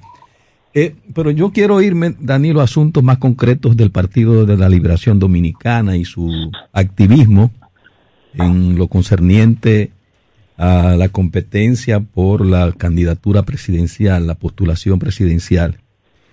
Eh, mm, se ha eh, dado como una interpretación en el ámbito político dominicano el hecho de que eh, Danilo Medina y sus allegados dentro del PLD quieren a Margarita Cedeño como candidata presidencial con el propósito de enfrentarla a Leonel Fernández en las elecciones del 2024. ¿Qué me dice? No, es totalmente falso. Eso es, es un argumento de, a, quienes, le ha creado intranquilidad el, derecho que tiene Margarita, que lo está ejerciendo, de ser candidato del Partido de la Liberación Dominicana. Y en este caso, aspirante. Eh, la salida de ella ha creado mucha preocupación, tanto el partido de gobierno como la fuerza del pueblo. No se trata de enfrentar a nadie. El Partido de la Liberación Dominicana quiere volver a gobernar la República Dominicana. Y en ella tenemos su mejor carta. Y en este caso estoy hablando no como, eh, como vocero del partido, sino como parte de los compañeros que estamos acompañando a Margarita. Aclaro esta parte. Pero es, el ejercicio de un derecho. No hay ninguna razón para que alguien se oponga a su decisión de aspirar. Ninguna razón. Y entonces, en ese sentido, no se le puede atribuir al presidente del partido que ha guardado distancia en este proceso, que se ha empeñado de que entre los aspirantes haya un acuerdo que fue el que se firmó y se aprobó por el Comité Político y por el Comité Central, libre de toda presión. Y aclaro, tanto eh, en las aspiraciones de Abel como del compañero Francisco, en ambos casos hay dirigentes históricos y tradicionales que han apoyado siempre a Danilo. De hecho, Danilo es el líder del partido actualmente. O sea que todos estamos con Danilo en esa parte. O sea, no hay no hay ningún tipo de iniciativa ni esfuerzo en esa dirección. Más aún, la regla de juego que se aprobó entre los candidatos no fue sugerida por la compañera Margarita. O sea que quienes estuvieron de acuerdo y hicieron posible todas las reglas del pacto, eh, no fue el, quienes apoyan a Margarita, sino quienes apoyan a los otros precandidatos. Estamos conversando con Danilo Díaz, él es el representante del Partido de la Liberación Dominicana ante la Junta Central Electoral, alto dirigente de eh, esta organización política. ¿Significa entonces que eh, las fuerzas del danilismo estarían eh, de parte o estarían concentradas en la precandidatura de Margarita Cedeño? No, no, no, no. Aclaré que yo no estoy hablando a nombre del partido. Lo que pasa es que el día pasado nosotros anunciamos nuestro apoyo público a la compañera Margarita. O sea, hago esa distinción. Y entonces, quienes están tratando de desmilitar o de crear cizaña y la imagen de que es la candidata del compañero Danilo Medina, mintiendo en ese, en ese, en ese sentido, eh, lo que están es preocupados porque Margarita, desde hace tiempo, está siendo mejor valorada que prácticamente todos los dirigentes del Partido de la Liberación Dominicana. Y hablo incluso para la primaria del 2019. Margarita estaba por encima de todos. Es más, fue parte de una propuesta de solución de la crisis que había. Pero el compañero Leonel en ese momento eh, no aceptó esa propuesta, que es que ella fuera la candidata. Y él no lo aceptó y por eso en esa oportunidad ella no participó en la primaria. Que el, el ex compañero Leonel Fernández no aceptó y no fue con el apoyo de él que fue vicepresidenta en diferentes ocasiones, Danilo. Esa es la historia, pero yo estoy hablando del, del momento. Ah, pero es la historia la que cuenta y además. no está condenada porque eso está machista. Eh, ella no está condenada. Machista. Después de ser 16 años ejerciendo responsabilidades nacionales, a ejercer su derecho. Muy buenas. Totalmente, y lo está haciendo ahora dentro de su partido. O sea, ¿qué se lo impide? No se trata de enfrentar a nadie, porque ¿quién ha dicho que el futuro está predeterminado para alguien que fue, ya ha sido tres veces presidente, cuatro veces candidato? O sea, eh, eh, es para toda la vida. No, además, estamos hablando del Partido de la Revolución Dominicana. Ya. Ahora, Danilo, el caso sí. de quien ha mencionado no está en el PLD. Sí hay algo muy revelador, eh, Danilo. Cristina Lizardo, Simón Lizardo, Danilo Díaz. Gente muy, pero muy de Danilo Medina en el Partido de la Liberación Dominicana. Figuras importantes, dirigentes del comité político. Sí, pero yo te están, puedo- te están identificados, están identificados con Margarita Cedeño. Pero no, no, no, chico, te aclaro. Tú tienes, por ejemplo, a Kenny Alora, Kenny Alora, que es una de las la asistentes principales eh, históricamente del compañero Daniel Medina. ¿Con quién está? Con Francisco Domínguez Brito. ¿Con quién está Alejandro Montaz? Con Francisco Domínguez Brito. Margarita Pimentel. Con Francisco Domínguez Brito. O sea, son gente vinculada directa al presidente Medina. El presidente Medina, entiéndalo, lo único que quiere, ¿sabe qué es? que todo se haga bien, de manera transparente y que volvamos al poder en el 2024. Ahora, ¿por qué esa objeción? ¿Por qué esa preocupación con Margarita? Es, esa intranquilidad. Déjenla participar, va a ser un proceso abierto. Danilo, va a haber una consulta que los compañeros y también la, lo- la sociedad podrá participar, decir a quién es que le conviene el PLD. Y ese vamos a escogerlo. Danilo. Y en mi, en mi caso particular, estoy seguro que va a ser Margarita, porque es el camino más corto y seguro para volver en el 2024. Danilo, tú, tú hacías referencia eh, a un acuerdo que se hizo con los precandidatos ahora. Eh, para, para poner las reglas claras. Pero igualmente se hizo un acuerdo con los precandidatos en aquel momento de la corriente de Danilo, Reinaldo Paré, eh, Carlos, Mara- eh, Carlos Amarante, eh, Gon- Gonzalo, Domínguez Brito, eh, y al final le sacaron, bueno, Gonzalo no estaba ahí, le sacaron, lo mandaron a todito a competir, a hacer campaña, al final le sacaron de la chistera un, un candidato. ¿Por qué no ocurre igual ahora? o ¿Aprendieron de esa elección? Sí, eh, buena pregunta, buena pregunta. Eh, constitucionalmente, nada le impedía a Gonzalo en ese momento y a cualquiera que aspirara a participar. Nadie, porque está ejerciendo su derecho constitucional de elegir y ser elegido. En esta ocasión, y por eso digo que buena la pregunta, el acuerdo entre los compañeros que están participando, comprometidos a aprobar el resultado de la consulta y a no participar en lo que va a ser el proceso de elección oficial, como lo establece la ley, que será entre julio y octubre de dos- del 2023, del próximo año. O sea, por ejemplo, si saliera electa como va a salir la compañera Margarita, cualquiera del partido que quiera aspirar a lo que podría ser Entonces, por, una ¿y por qué, Reinaldo, por qué Reinaldo no respetó el acuerdo? Porque lo que tú estás diciendo es que. Reinaldo, Reinaldo incumplió el acuerdo. ¿Por qué Amarante también se fue? Los No, dos con declaraciones muy duras contra quien mandó a concertar el acuerdo, que era Danilo, que Danilo le dijo, pónganse de porque el acuerdo no fue a espalda de Danilo, fue Danilo que Pero, dijo, ¿Quién, compitan. quién tú dices que lo violó? No, estamos diciendo, estoy estoy diciendo, entonces, Reinaldo lo violó porque Reinaldo no respetó los resultados. Cuando Reinaldo lo que está diciendo es que violaron el acuerdo porque metieron un candidato al último minuto que le estaba utilizando una cantidad indecible de recursos.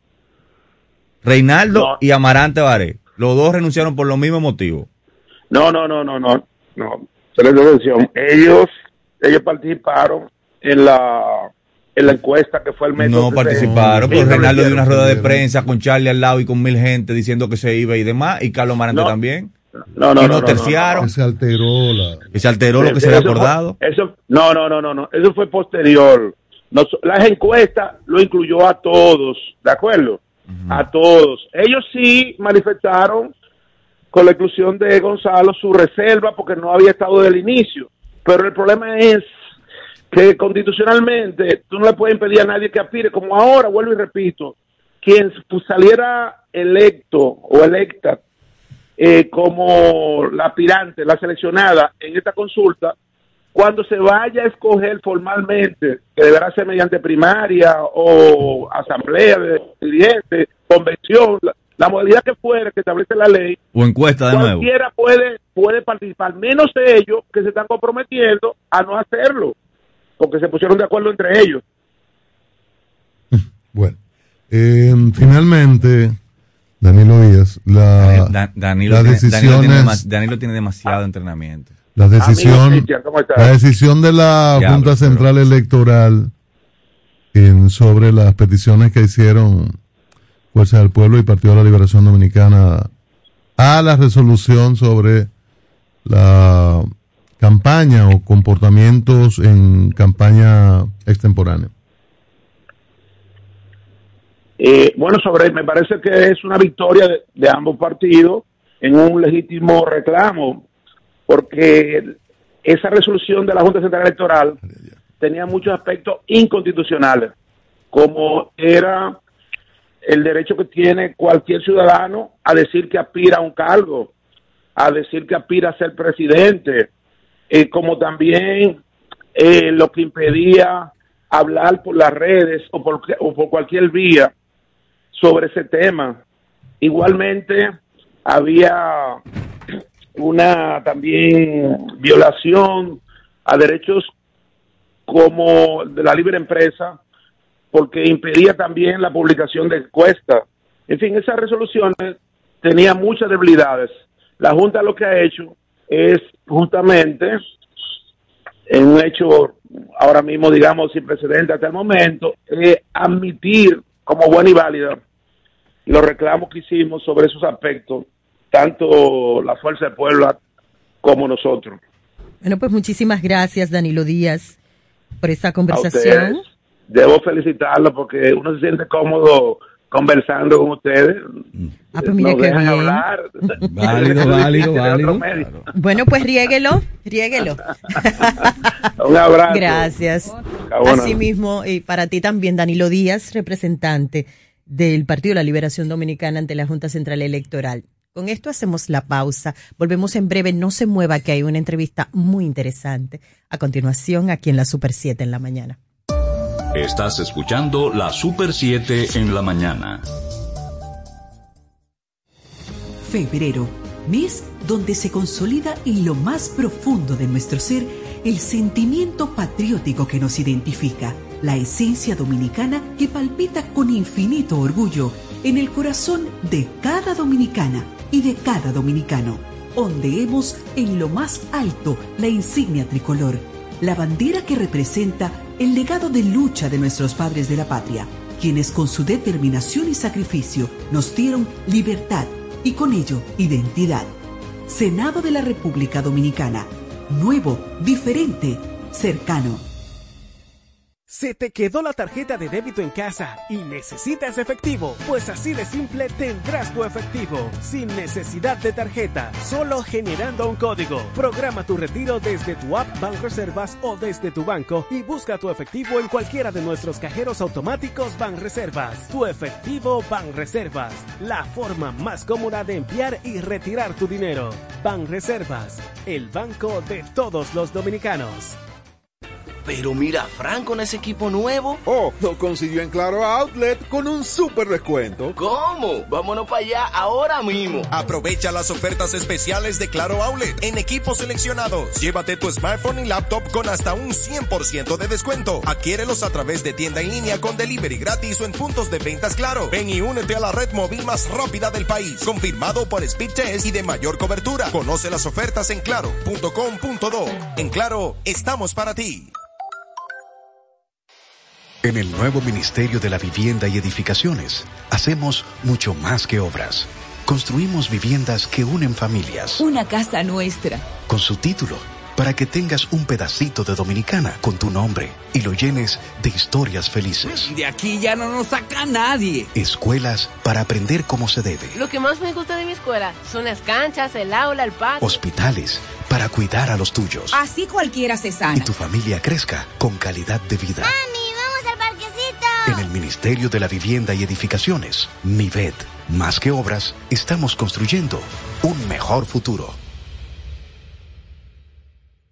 MQ Lámparas y Lámparas Quesada, especialistas en iluminación y decoración. Contamos con gran variedad de lámparas italianas y españolas, modernas y en alabastro, con los diseños más cuidados y especiales del mercado. Estamos ubicados en la Avenida Independencia 256 en Gascue, Avenida 27 de Febrero 265 en el Ensanche Piantini. En Santiago, calle Bartolomé Colón número 17, además de 22 tiendas móviles en los cuatro puntos cardinales del país con facilidades de pago. Para más información, llámanos al 809-687-2302 y 809-547-2614. MQ Lámparas y Lámparas Quesada, pioneros en la iluminación. ¿Ya te terminaron de pintar la casa y no tienes efectivo para pagarle al pintor? Con tu efectivo Banreservas es así de simple, solo generando un código. Envía tu efectivo desde tu app Banreservas o desde tu banco sin necesidad de que el pintor tenga una cuenta y puedes retirarlo en cualquier cajero automático Banreservas o subagente cerca sin requerir una tarjeta. Tu efectivo Banreservas, la forma más cómoda de enviar y retirar tu dinero. Banreservas, el banco de todos los dominicanos. Escucha nuestra programación por Tuning Radio como Super 7 FM. Una panorámica informativa y amplia. Solo la escuchas en la Super 7 en la mañana. Nosotros de regreso a Super 7 en la mañana y vamos a abordar uno de los temas que recientemente, coyunturalmente, a, a todo el mundo en la sociedad dominicana le ha impactado, los fideicomisos y sobre todo también en esta etapa de poder entender el término, poder entender lineamientos y sobre todo que un experto nos hable se, es muy importante para nosotros y para la audiencia de la Super 7 en la mañana y por eso le damos las gracias por estar aquí a Jorge Luis Porras. Él es experto internacional en fideicomiso y viene a la República Dominicana eh, precisamente a abordar ese tema experiencia del fideicomiso público en Latinoamérica, que es algo que a todos nos interesa, los antecedentes. Así es que, buenos días, bienvenido. Muchas gracias, muy buenos días. Este, les agradezco mucho por la invitación. A todos los oyentes de Super 7, un saludo muy cordial.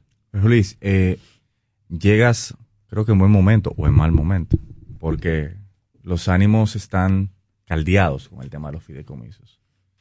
Eh, sobre todo a partir de la llegada de este nuevo gobierno, en donde ha, vivido, ha visto la oportunidad eh, de que utilizar la herramienta de los fideicomisos como una herramienta de desarrollo. Eh, pero eh, sobre esto falta mucha información a la ciudadanía. Por eso digo que llegas en buen momento, por un lado, porque creo que es parte de lo que se requiere ahora. En tu experiencia, tú que has escrito sobre este tema, que has, abordado la figura en diferentes latitudes, eh, los fideicomisos públicos, ¿cómo pueden contribuir al desarrollo de los países o contribuyen los fideicomisos al desarrollo de los países? Eh, ¿En qué consiste esta figura? Sobre todo porque hay muchos temores respecto al tema de que si es una privatización o no. Eh, ¿Qué nos puedes decir de los fideicomisos públicos en tu experiencia con, trabajando con estos temas? Sí, con mucho gusto. Me parece que es un, es un momento muy, muy oportuno para tratar un poquito de, enmarcar lo que es, lo que es esta, esta figura, que ya se viene utilizando eh, en todos los países de América Latina, eh, con más o menos intensidad, pero prácticamente todos los países en América Latina han ido adoptando la figura paulatinamente. Desde los años 20, cuando el doctor Ricardo Alfaro, eh, jurista panameño, fue quien por primera vez incorporó una legislación que viene del tros anglosajón, que tiene su origen inicial en el fideicomiso romano y luego en el, en anglosajón, pero que en los años 20 el doctor Alfaro incorpora en la legislación latinoamericana. Y a partir de ahí los países la incorporaron. Eh, en el caso particular de la República Dominicana, es a través de la ley 189.11 que se incorpora la figura. Entonces, vamos a decir que es una figura tanto a nivel latinoamericano y particularmente en el caso de la República Dominicana como uno de los últimos países que incorpora la, eh, figura, una figura nueva. Estamos hablando de que la 189 está cumpliendo 10 años. Y es una figura que estamos, inclusive todos los países y los que hemos tenido la oportunidad de estar por muchísimos años trabajando, todavía estamos aprendiendo a entenderla y conocerla. Porque el fideicomiso es una figura tan amplia y tan versátil que prácticamente su uso puede ser, como dicen algunos autores, este, el límite que tiene el fideicomiso es las buenas prácticas, el, derecho y la imaginación. Entonces estamos frente a una figura que puede ser de un gran potencial para el uso y ha demostrado hacerlo. No solamente cuando nace como un instrumento en apoyo a muchos sistemas eh, eh, particulares, como pueden ser los sistemas sucesorales, sino que después se convierte en una figura eh, para el desarrollo económico, eh, para el desarrollo financiero, donde aparece, por ejemplo, hoy en día en la mayoría de los países de América Latina, ya la figura, por ejemplo, de la hipoteca se dejó de usar. Hoy en día en, los países se usa el fideicomiso de garantía, porque ha, ha representado un instrumento mucho más ágil, mucho más moderno, mucho más eficiente para el desarrollo de los negocios. Y así en el sector inmobiliario. Vean ustedes que la ley 189.11 en República Dominicana nace al amparo del desarrollo hipotecario inmobiliario y sobre todo habitacional de bajo costo. Y le da un impulso impresionante, ¿verdad? Eh, a mí que me toca viajar constantemente, eh, a la gente en otros países le llama la atención cuando hablamos del, del impulso que le ha dado la 189.11 al sector inmobiliario. Y ahora eh, están entrando eh, en una nueva especie de fideicomiso. Vamos a decir que por fideicomisos podríamos tener, como decía anteriormente, hasta donde la imaginación nos dé.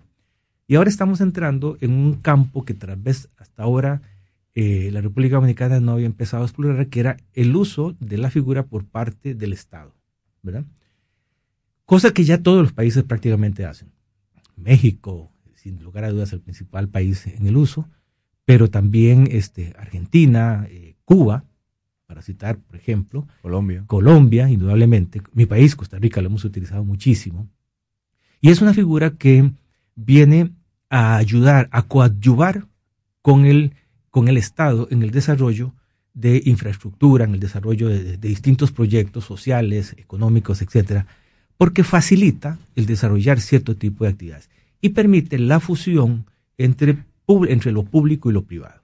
Entonces, este, yo creo que esta, eh, me he enterado, estaba informándome a raíz de esta invitación cordial que me han hecho, de, toda esta discusión que, se ha hecho, que me parece muy importante, porque yo creo que la gente tiene que saber y entender qué es. Es una figura nueva, es algo nuevo. Obviamente todo lo nuevo siempre genera alguna expectativa.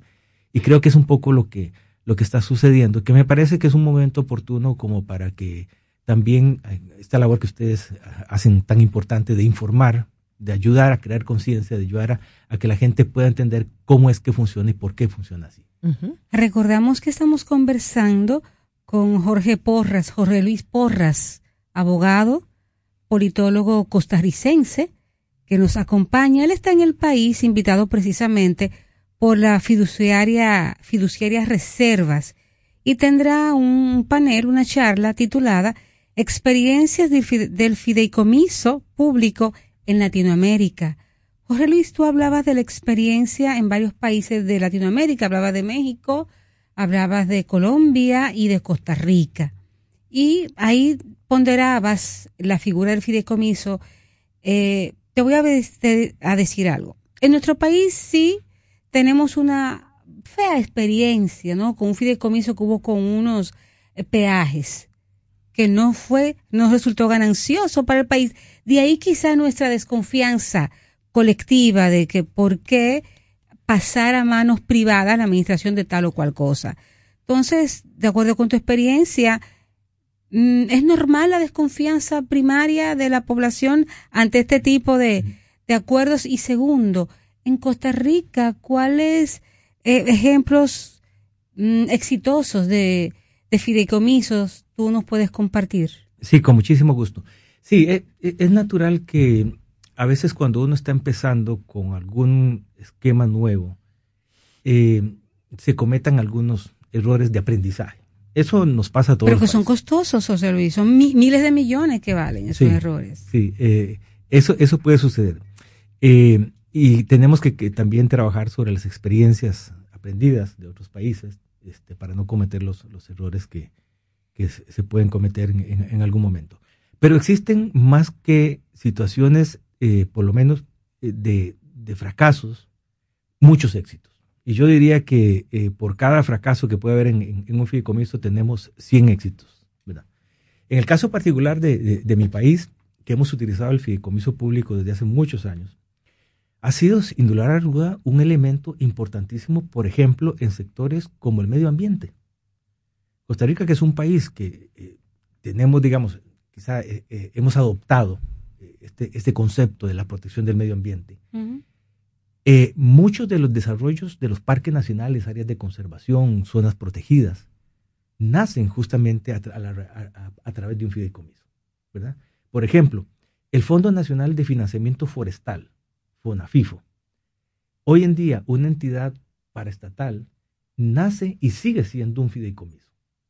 Y justamente es a través del Fondo Nacional de Financiamiento Forestal que el país logra revertir todo un proceso de deforestación que venía eh, existiendo desde los años 70. Hoy en día, gracias al Fondo Nacional de Financiamiento Forestal, el país tiene un 53% de cobertura boscosa primaria.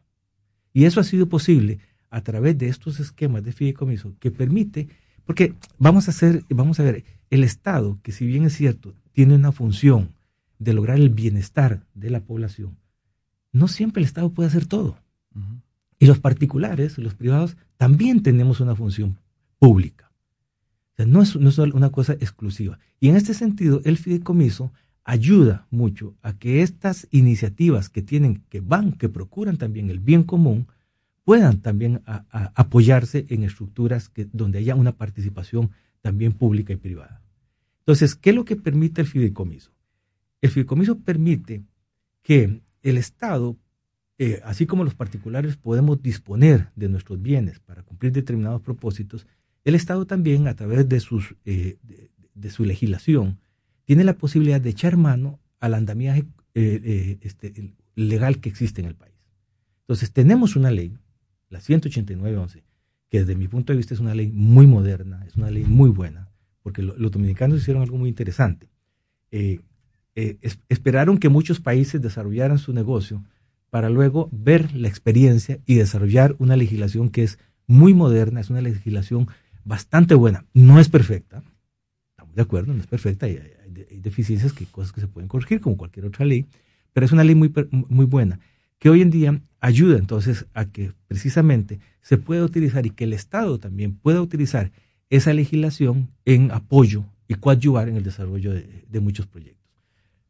Jorge Luis, eh, a propósito de todas las de, disposición, y uno de los grandes, por lo que decía Itania, de las grandes preocupaciones es, nosotros hemos pasado por diversos procesos de capitalización de empresas públicas, de privatización de, de bienes públicos, y si algo ha quedado claro es que la ciudadanía eh, no apoya este tipo de medidas. está a favor de la preservación del patrimonio público. Pero con el fideicomiso lo que hay es una indisposición de un bien, no una cesión de un bien. Hay un, concepto que se utiliza mucho aquí que es el la nuda propiedad.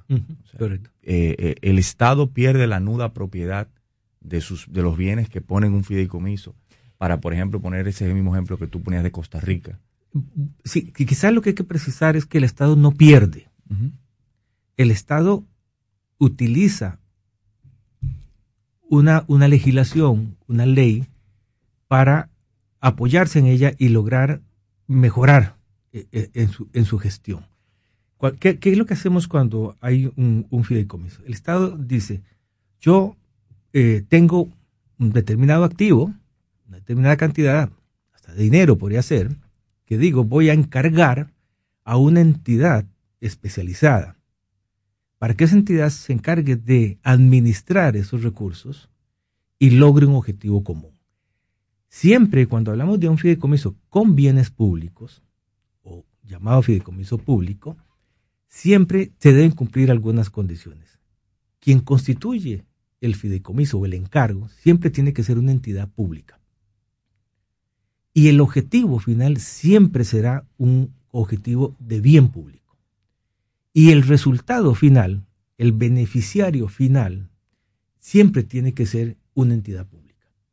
Entonces no hay una pérdida, sino más bien hay, una, hay un traspaso temporal de un bien hacia una entidad profesional, como es una entidad fiduciaria, para que ese, esa entidad cumpla un encargo en beneficio, en este caso, digamos, de determinadas eh, eh, personas, eh, buscando siempre un objetivo de bien común. Es decir, tres condiciones indispensables. Tres condiciones indispensables. El encargo tiene que ser de una entidad pública para un fin público y en beneficio de una entidad pública o de un sector público. Sí, el, beneficio final, en, la parte, digamos, eh, técnicamente, a veces las palabras son un poquito, los términos son un poquito son confusos, pero hay alguien que constituye el fideicomiso. En este le llamamos fideicomitente, es el término técnico. Ese fideicomitente siempre tiene que ser una entidad pública. Una entidad pública que tiene que estar autorizada, bien sea por una ley o por un decreto presidencial. En segundo lugar, ¿Por qué? Porque estamos, porque implica, el fideicomiso implica la transferencia de la propiedad. Y para que haya esa transferencia de la propiedad, este, cuando estamos en el ámbito privado existe lo que llamamos la autonomía de la voluntad. O sea, yo soy libre de disponer de mis bienes. Pero cuando hablamos de bienes públicos, no existe la autonomía de la voluntad. Existe el derecho que permite, el derecho público, que solamente este, podamos hacer aquello que la ley nos autoriza. Por tanto, para poder hacer esa transferencia de la propiedad, tiene que haber una autorización. ¿De quién? Pues de las personas que hemos elegido como nuestros representantes. En este caso, el Congreso o el presidente de la República. Bien, estamos en conversación con Jorge Luis Porras, experto internacional en fideicomiso, costarricense, abogado. En lo que mm, se percibe en República Dominicana es como que esto se inició hace un buen tiempo, pero como que estamos muy entusiasmados. Eh, en los últimos tiempos estamos muy entusiasmados con fideicomiso, con alianza público-privada y eso. Y tenemos inclusive una propuesta de fideicomiso para la Policía Nacional, para la policía. El Estado todo puede pues sustentarse en su operatividad en fideicomiso solamente. No, no, eh, yo, yo pensaría que no el Estado puede echar mano a las herramientas que tiene. Y en esas herramientas, una de ellas se llama fideicomiso. Eh, yo siempre digo, el fideicomiso es una figura muy versátil, es una figura muy moldeable, es una figura muy amplia, pero no sirve para todo. Servirá para algunas cosas, para otras cosas no. Entonces ahí es donde, eh, como cualquier herramienta que podamos utilizar, tenemos que valorar si lo que queremos hacer se ajusta a esta figura o no se ajusta. Y habrá cosas que diremos, no, aquí no cabe un fideicomiso. Eh, eh, en el, caso de la policía, lo, conozco el, caso que cita Chico, que es un fideicomiso para la transformación de la policía, aplica por lo siguiente. Es un fideicomiso, se hace un fondo especial para la, la, la policía tenga un proceso de transformación y para poder atraer recursos de cooperación internacional y recursos del sector privado, como una forma de generar garantías a la cooperación internacional y al sector privado que está donando recursos, además de los recursos públicos, para que pueda iniciar ese proceso. ¿Qué es? Aquí hay una cuestión también de generar transparencia y de generar controles.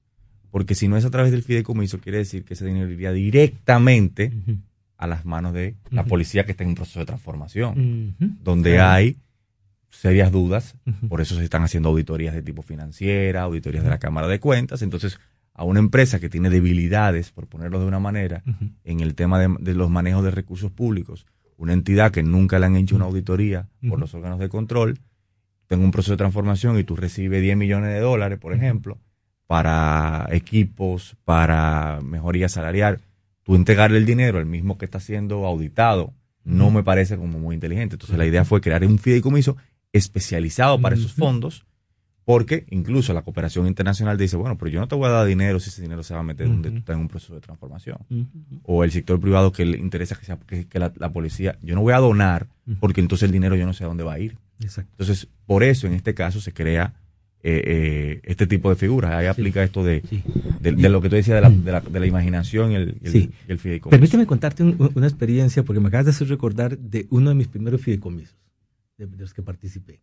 Justamente este, eh, teníamos eh, un país eh, escandinavo, le quería hacer una donación a Costa Rica cuando empezamos todo el proceso de, desarrollo de, todo este tema medioambiental, y un país vino y le dijo a Costa Rica, mire, yo quiero ayudarle a Costa Rica, quiero darle unos recursos, quiero, quiero donarle unos recursos a Costa Rica para que los empleen en el desarrollo de parques nacionales y áreas de conservación. Pero entonces el embajador de, ese país dice, mire, yo que, nosotros queremos hacer, pero no queremos darle el dinero al, gobierno. ¿Por qué? No porque crean que se lo vayan a robar, no, porque todo el endamiaje eh, eh, burocrático, hace que finalmente esos recursos se, empiecen a, utilizar en, burocracia, etcétera. En otras cosas. Exacto. Entonces, muy concretamente dijo, mire, yo quiero darle los recursos. Quiero que el, que el gobierno decida dónde quiere aplicarlos. Usted decide dónde quiere aplicarlo, pero yo quiero que la administración la haga un privado para que me garantice no solamente transparencia, sino también eficiencia. Y fue interesantísimo, porque entonces se llegó a, cumplir con el objetivo. El Estado definió para qué quería. Dijo, bueno, lo queremos para parques nacionales y queremos para este parque, para ese, ese, pero no tocó un centavo.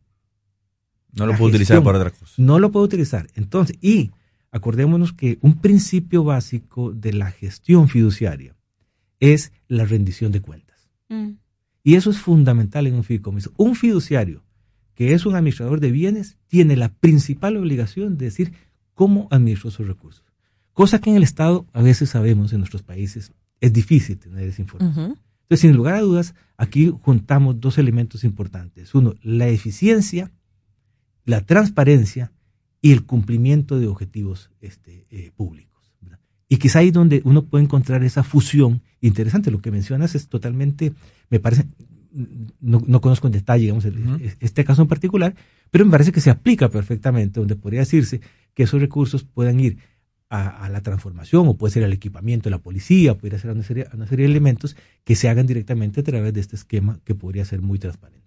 Estamos conversando con Jorge Luis Porras, abogado, experto en fideicomiso, a propósito de que mañana a la una de la tarde, República Dominicana va a tener una charla que se denomina Fideicomiso Público en Latinoamérica y que esto se va a realizar en el Salón Lincoln del Hotel Intercontinental Real aquí en Santo Domingo. Yo tengo dos preguntas breves. Primero, ¿cuál debe ser el rol entonces del el Estado respecto de qué plantea para que los intereses estén resguardados?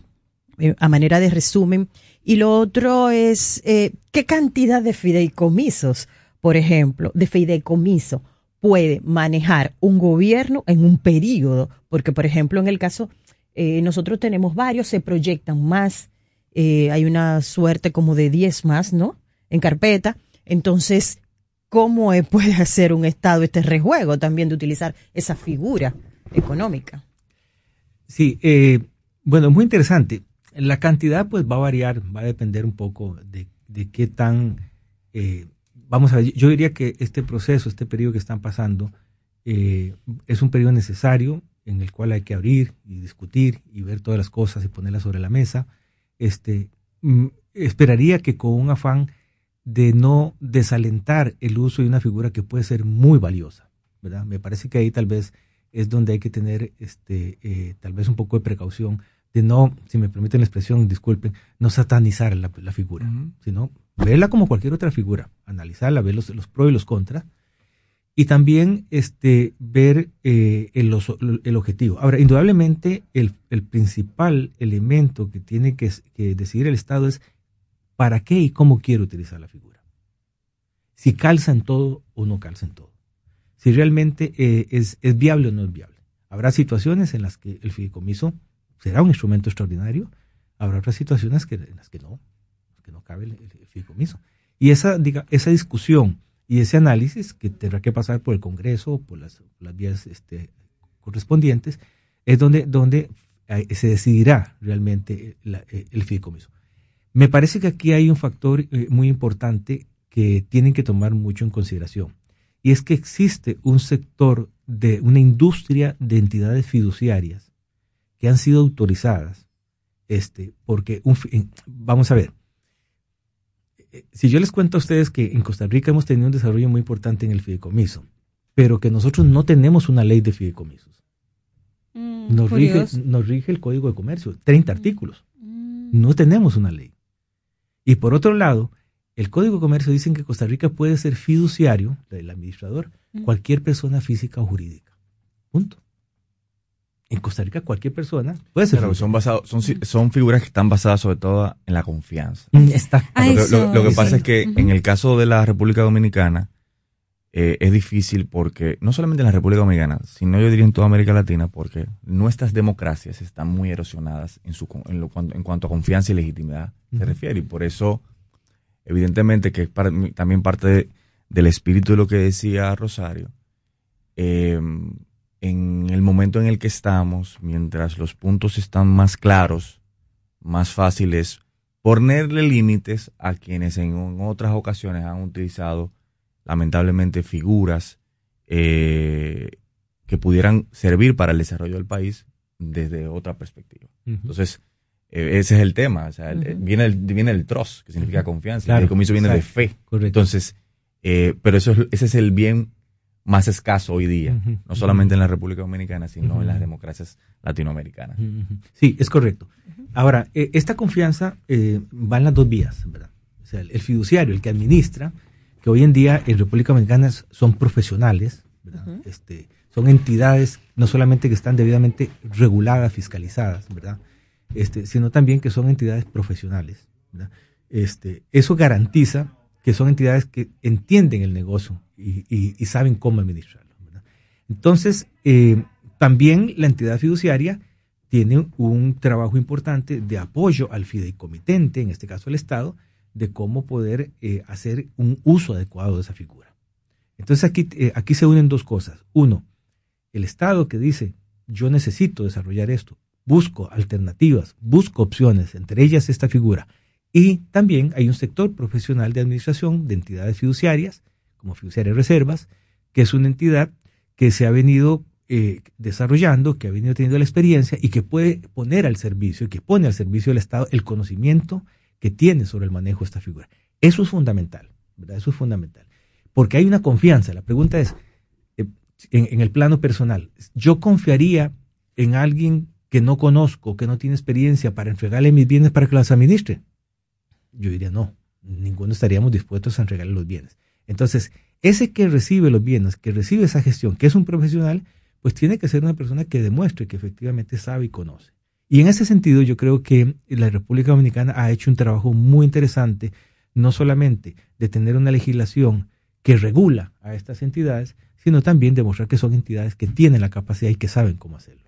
Bueno, pues mucha suerte, Jorge Luis Porra. Muchas gracias. Gracias por esta conversación y que mañana eh, van a tener la charla acerca de eh, experiencias del fideicomiso público en Latinoamérica, ¿verdad? A propósito de toda esta necesidad de información que tenemos en República Dominicana. Sí. Bueno, no, muchas gracias a ustedes por la invitación. De verdad que es un gusto a todos los oyentes este, de la Super 7. También un, cordial saludo eh, y una invitación para que también en todo este proceso que están llevando puedan este, valorar muy bien esta estructura que, como le vuelvo y repito, es, un, es, un, es una herramienta más que el Estado puede utilizar, que ha tenido éxito en muchos países, que ha sido realmente, eh, ha tenido un uso muy interesante y ha demostrado ser muy eficiente. Bueno, pues muchísimas gracias. Con esto nosotros hacemos la pausa y volvemos en breve aquí en la Super 7 en la mañana. Para que te mantengas informado, continúa en sintonía con la Super 7 en la mañana. En el nuevo Ministerio de la Vivienda y Edificaciones, hacemos mucho más que obras. Construimos viviendas que unen familias. Una casa nuestra. Con su título, para que tengas un pedacito de dominicana con tu nombre y lo llenes de historias felices. De aquí ya no nos saca nadie. Escuelas para aprender cómo se debe. Lo que más me gusta de mi escuela son las canchas, el aula, el patio. Hospitales para cuidar a los tuyos. Así cualquiera se sana. Y tu familia crezca con calidad de vida. En el Ministerio de la Vivienda y Edificaciones, MIVED, más que obras, estamos construyendo un mejor futuro.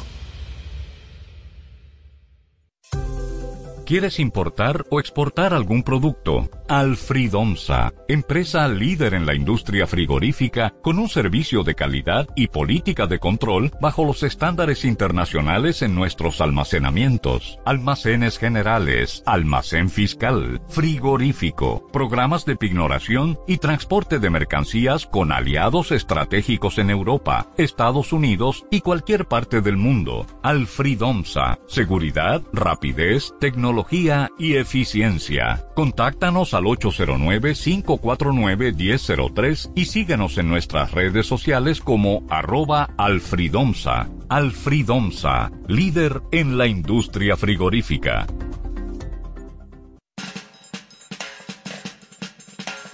Yo soy del pueblo que tiene memoria, la libertad me la da la información.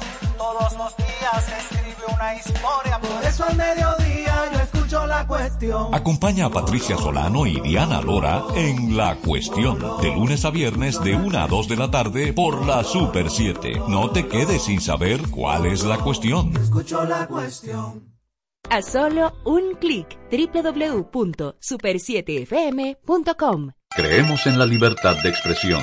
Comunícate con la Super 7 en la mañana. 809 565 1077 809-565-1077, la vía de comunicación con nosotros en la cabina de la Super 7 en la mañana, Super 7 FM. Una situación eh, lamentable para el mundo. Siempre que hay guerra, siempre que hay situaciones bélicas, pues la que pierde es la humanidad. Más adelante ya eh, abordaremos a detalle la situación de Ucrania y Rusia ya las tropas avanzando, tropas rusas, desde ayer a territorio ucraniano. Pero vamos a volver a la República Dominicana y conversamos con nuestra gente. Buenos días, diga usted. Buen día, Dios bendiga, hermanos. Amén, y a usted también. A, mí, esos cuentos de, del fideicomiso yo como que no me lo creo, porque ah, si le quitan el, el puntico donde se permite embargar la planta, porque hay un puntico ahí donde dice que se puede coger prestado, ahí que yo tengo miedo, que algo que ya no se lo debemos a nadie, que resolvió un problema de cuando yo estaba niño, de cuando Julio Sauri, que muchos de ustedes no habían nacido del problema de la generación eléctrica, ahora quieren embargarlo porque este gobierno lo único que sabe coger prestado. Gracias. A usted por llamar a la Super 7. Buen día. Cuente Buen usted. día. Díganos. Buen día, Mario. Hola, hola.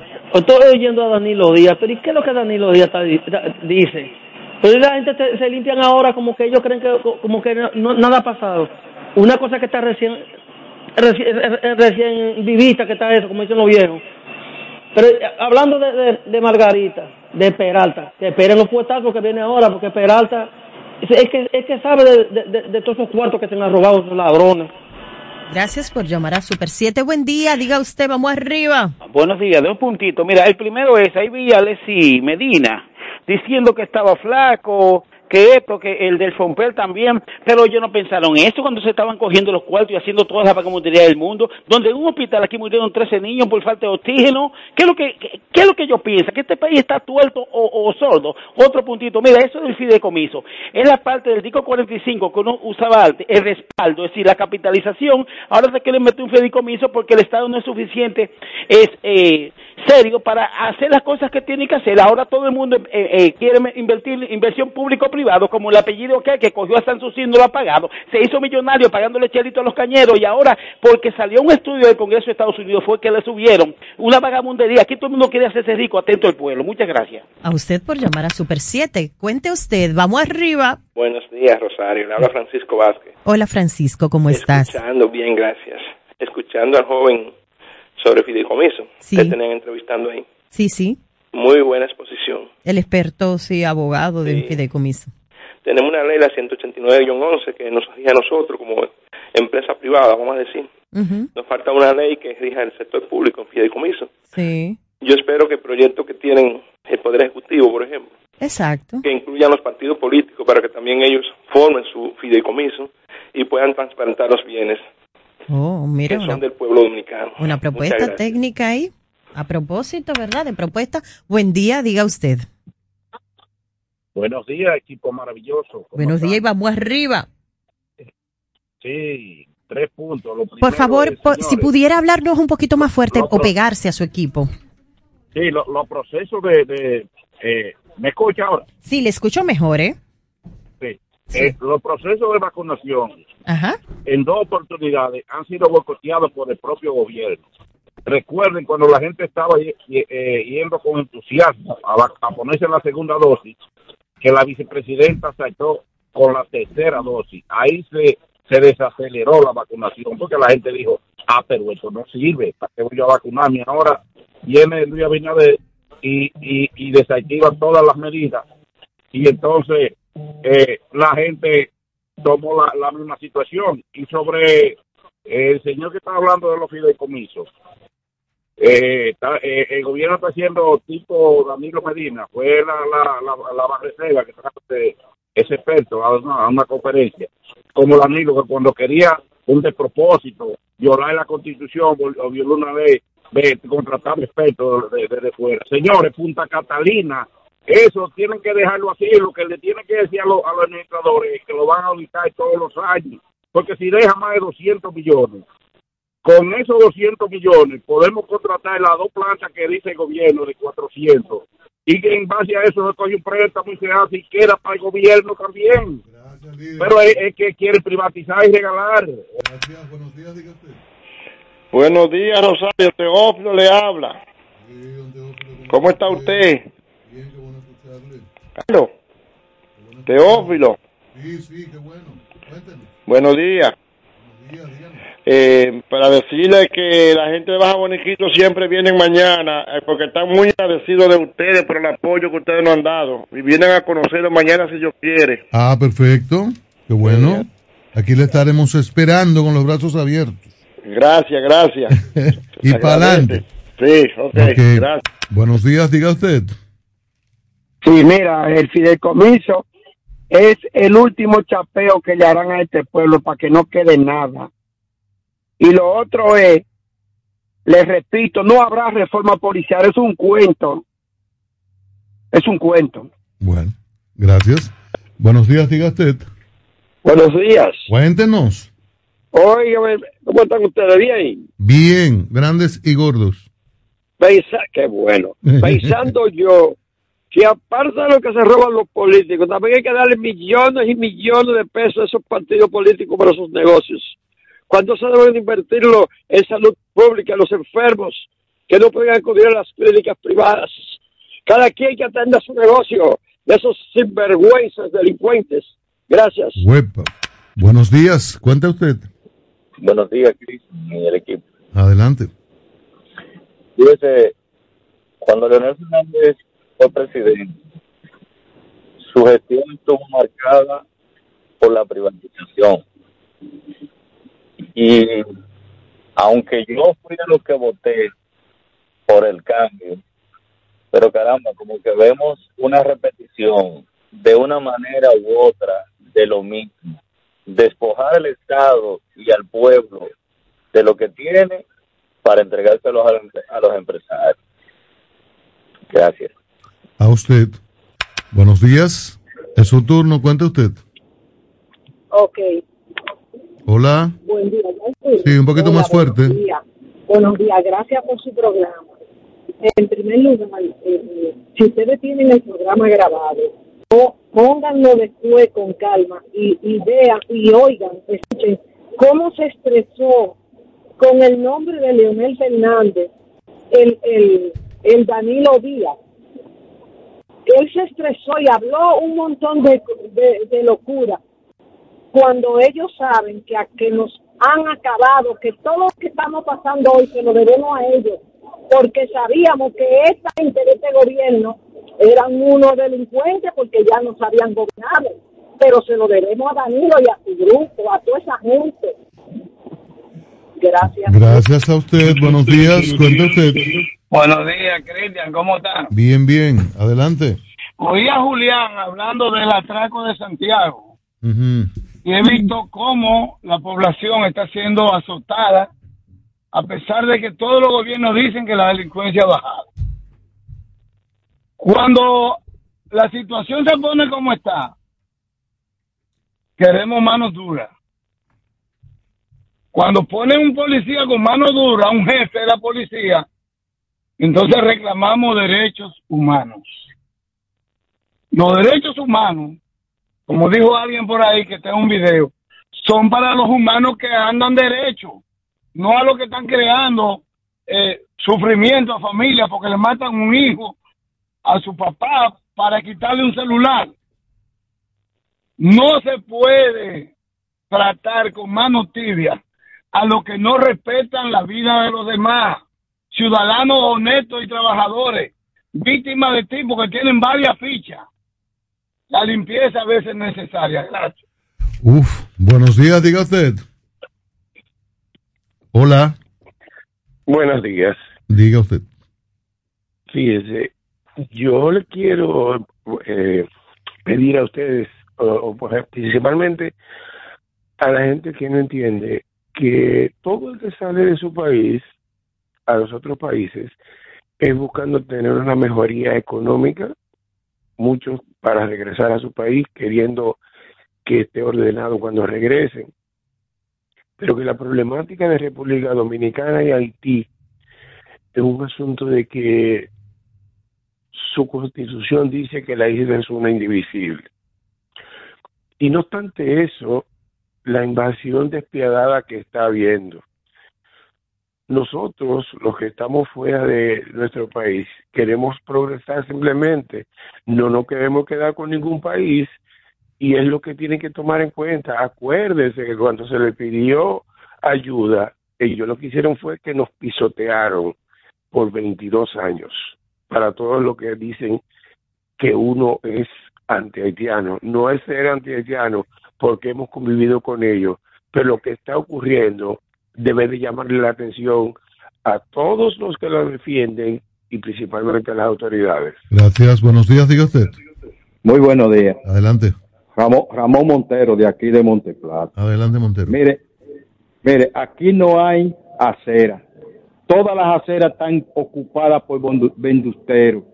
Aquí hay muchas aceras que dueños de casa han hecho una segunda, la han modificado haciendo escalones en la acera. Aquí los motoristas es en la acera que conchan, que esperan turno. Han estropeado muchísima gente. Entonces ahora han aparecido un bando de locos con una sola rueda para un motor. Y hay una coronela hembra aquí, y excúseme por, por eso, que yo no sé qué es lo que ella está haciendo aquí en Monteplata. Los motores a tarde de la noche, un rrrr, para arriba y para abajo, y no dejan dormir a nadie. Y nadie se ocupa de nada. Que se pongan lo- lo- los pantalones, los vestidos, lo que sea, para ver si arreglan esto. Gracias. Orden en Monteplata. Diga usted. Hola. Mire, si usted busca la prensa desde el 2004, Se cayó esa. Buenos días. Diga usted. Repita, por favor. Hola. Hola. Debe existir la ley de los recíprocos. Ujú. entre las relaciones dominico-haitianas. Yo no sé si tú como abogado y un intelectual que reconoce las exigencias para que un dominicano legal entre a Haití.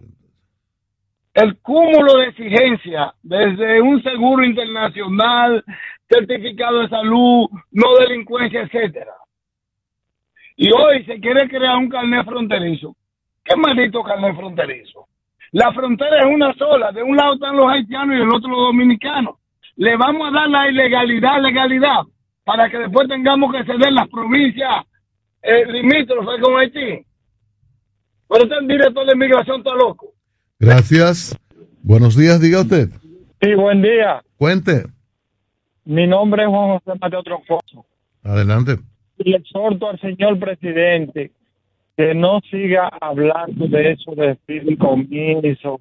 Porque, señores, miren, el Banco de Reserva fue engañado en otra administración por una compañía internacional que trajo Ramfi y que eso se ha debatido y eso se ha quedado así. La compañía supuestamente se, se perdió en el camino. Señor presidente, lo que hemos votado por ti, lo que hemos confiado en ti, señor presidente, creemos que lo está haciendo bien y que tiene la voluntad. Gracias. Ah, perdón, pensé que había terminado. Buenos días, diga usted. Buenos días. Cuente. Darío Jiménez, Adelante. el hombre que llamó ayer y, y me insultaron porque yo hablé de los precios. Yo cuando llamo respeto primero a lo del panel, que nos dan la oportunidad a nosotros, y segundo a los compañeros interactivos, que tenemos una oportunidad pequeña de entrar en un segundo. Y algunos lo utilizan. Hubo una persona que me dijo fresco, que me dijo mentiroso. Y yo creo que para uno tener razón en su argumento, no tiene que insultar al otro. Yo simplemente dije que no creo que es honesto echarle la culpa al gobierno del alza de los precios porque el componente que se le podría indicar al gobierno es el alza de la prima del dólar y eso no ha sucedido. Y si no ha sucedido eso, entonces el gobierno no tiene culpa. Además, dije que yo reto a cualquiera que tenga buena fe y que vayamos al terreno a comprar y luego vamos al programa y digamos la verdad. No es cierto, yo dije, una señora dijo que los precios suben, en tres meses han subido tres veces. Otra dijo que un producto subió 100 pesos en una semana. Y yo sí digo que eso no responde a la verdad. Pero me gustaría ir al lugar de los hechos. Porque yo sí digo que cuando este gobierno llegó, una libra de ajo costaba 350 pesos y hoy vale 130. Y yo quiero que alguien me diga si eso es mentira. Bueno. No, está bien, gracias. Ahí está su posición. Buenos días, diga usted. Buenos días. ¿Desde Eh, dónde llama, por favor? Sí. Perdón, ¿desde dónde llama? Pensilvania, Pensilvania. Ah, adelante, Pensilvania. Pensilvania. Fíjate, yo estaba escuchando a Danilo Díaz un momento ahí, wow, pero cuánta humildad tiene ese señor ahora. Qué discurso más lindo y más con, con conservador tienen los PLDI ahora, ahora, después que están fuera del poder. No, un hombre tan arrogante como ese. Dios mío. Bueno, en vista de tantos aplausos, y la canasta de los más ricos subió 707%, 707 pesos. Titula el Caribe a propósito de lo de los precios. Es un tema hay que ver, quizás ya mañana, el documento de Finjus sobre la ley de partidos, van a ser las recomendaciones que lucen interesante en este, mm, no digamos enfrentamiento, sino las discusiones sobre la reforma a la ley y regulaciones dispuestas por la Junta Central Electoral, que ante los recursos de Fuerza del Pueblo y PLD acoge parcialmente algunas de las sugerencias, reafirma otras sobre la campaña extemporánea, respetar el derecho a la participación, pero que no sea desde ahora. Hay tiempos para la campaña electoral, está consignado en la ley hasta que se modifique. Eh, hay que acogerse a ello. Podemos estar tres años, cuatro, cuatro años de campaña electoral. Eso es una, eso es una barbaridad. Mire, recordarles que usted que tiene que estar todo en tiempo, eso sí, pendiente de la casa y de la, de la empresa, de que todo funcione correctamente. Tiene el lugar adecuado para procurar artículos, herramientas de la más alta calidad. Usted las encuentra en materiales industriales. Avenida San Martín 183 le asesoran, le, le, le ayudan para buscar herramientas, equipos adecuados para cada ocasión. Materiales industriales, San Martín 183, próximo a la Avenida Máximo Gómez. Y hay que estudiar. Estudiar es la vía para abrir los ojos, para abrir también la puerta del conocimiento y sobre todo para enriquecernos de manera integral y poder aplicar esto en una posición o en un proyecto. Y con seis centros de comunicación integral podemos hacerlo de manera muy fácil entrando a su página www integral.org y allí realizar los cursos de manera online. Así es que es una manera muy fácil de estudiar y sobre todo de entrar en contacto con el conocimiento actual. La Super 7 en la mañana, una opción diferente para mantenerse informado del acontecer nacional e internacional desde las 6 de la mañana por la Super 7.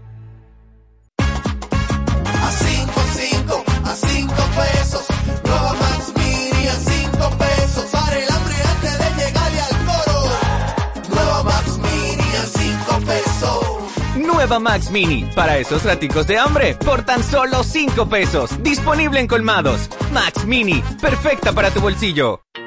La formación es el instrumento de tu desarrollo. Para aspirar a desempeñar funciones o el crecimiento en una empresa o sector, desarrolla tus competencias o habilidades con diplomados, cursos y workshops especializados en CI Comunicación Integral. CI Comunicación Integral, una marca formadora con instructores expertos y referentes en sus áreas profesionales, con una modalidad 100% virtual.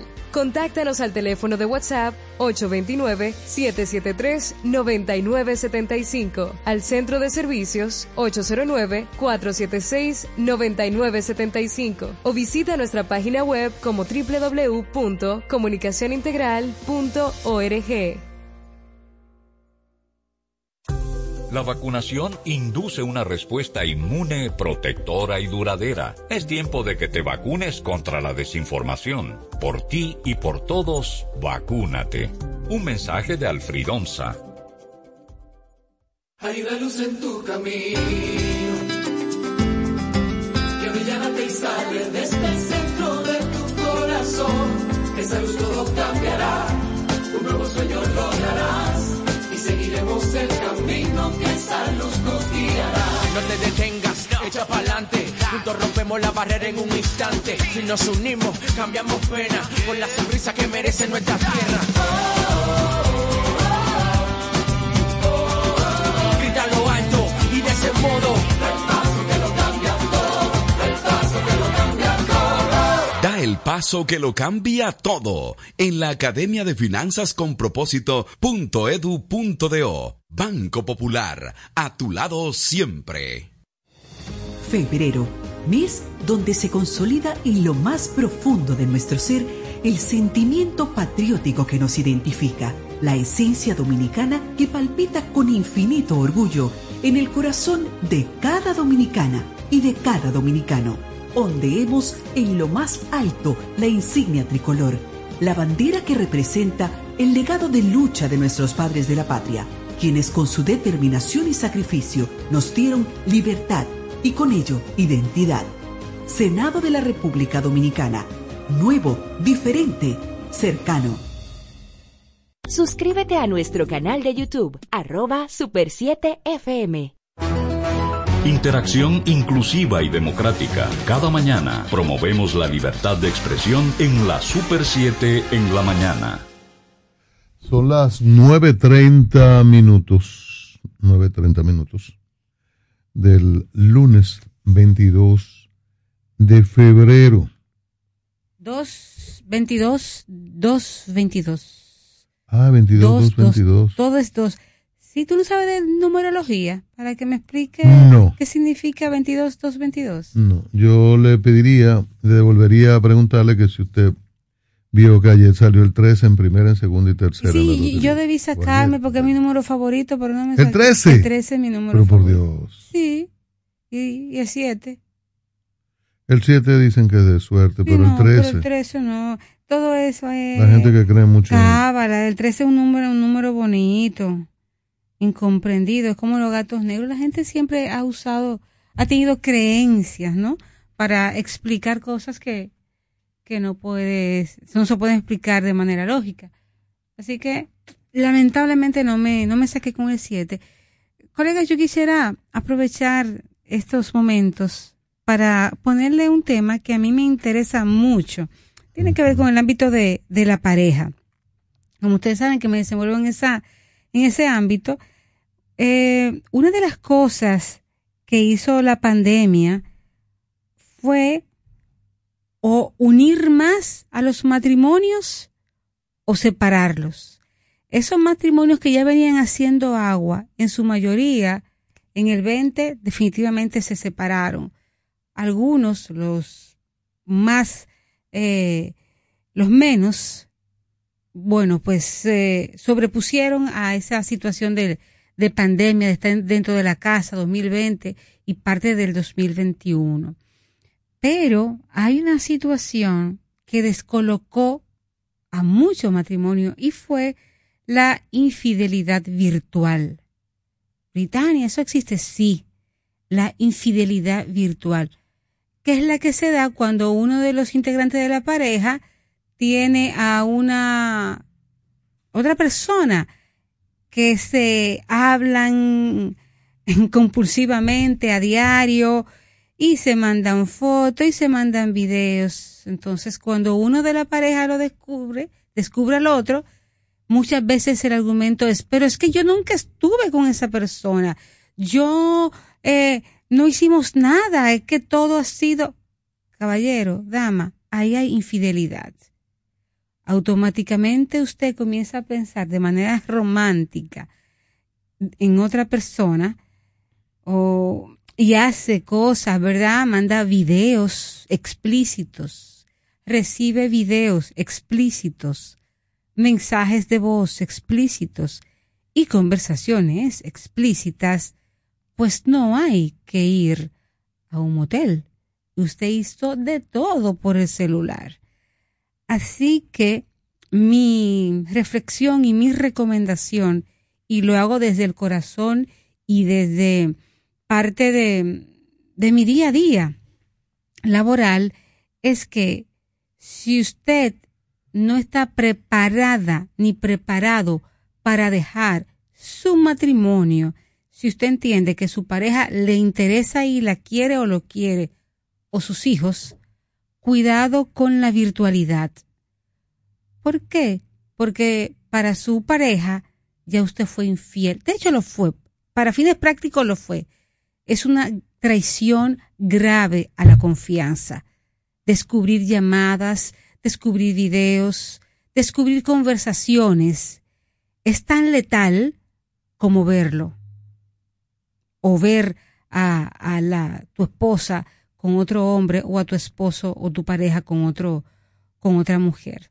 Es decir, cuidadito, si tú no estás dispuesta o dispuesto a dejar tu pareja, piénsalo dos veces antes de meterte en una relación virtual, porque se vuelve tan demandante como una física y, y eso en caso de que acabe bien, porque hay casos en los que no acaban bien y esas imágenes y esos textos y esos mensajes de voz son usados para chantajearte.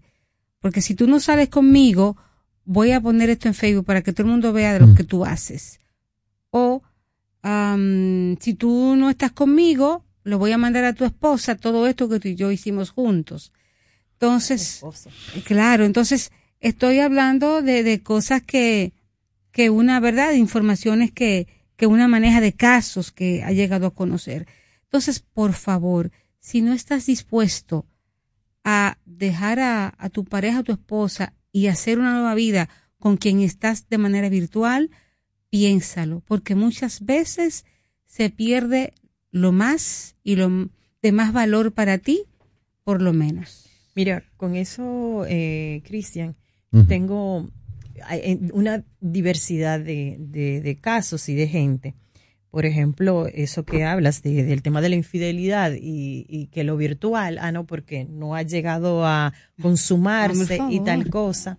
Bueno, pues que, que Tania ya lo está abordando desde el punto de vista eh, conductual y de las consecuencias que tiene en las relaciones de pareja.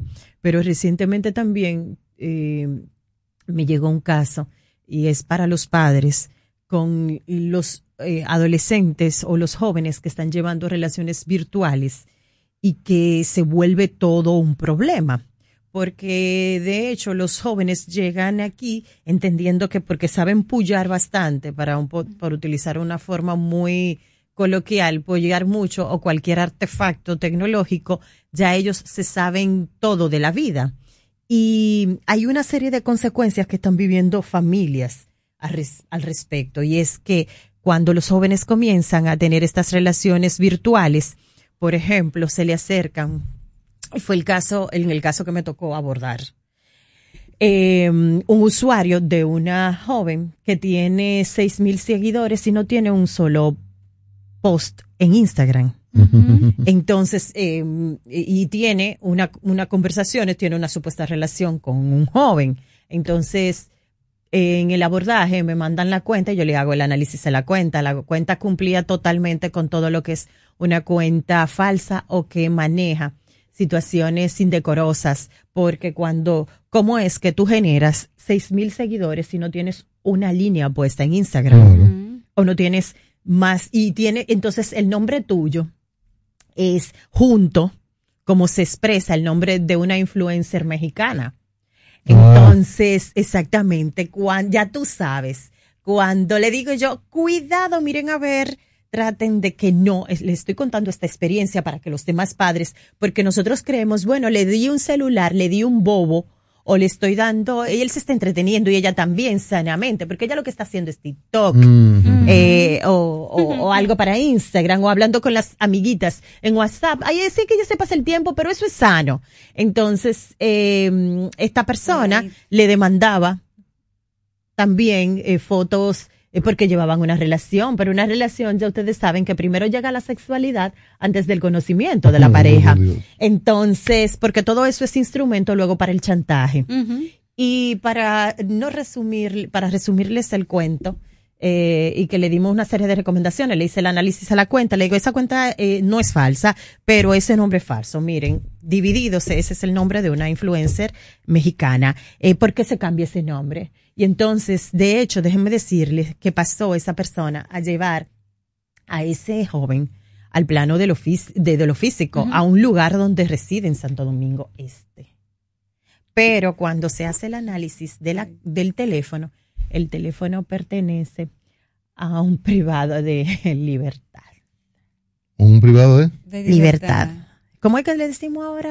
Ah, un, pre- un privado de libertad, un preso. Eso mismo. Entonces yo le dije, ay, cuidado, que desde la cárcel. Ustedes saben como cuando uno va cayendo en el aire. y, cuidado, no le mande un video. Oh.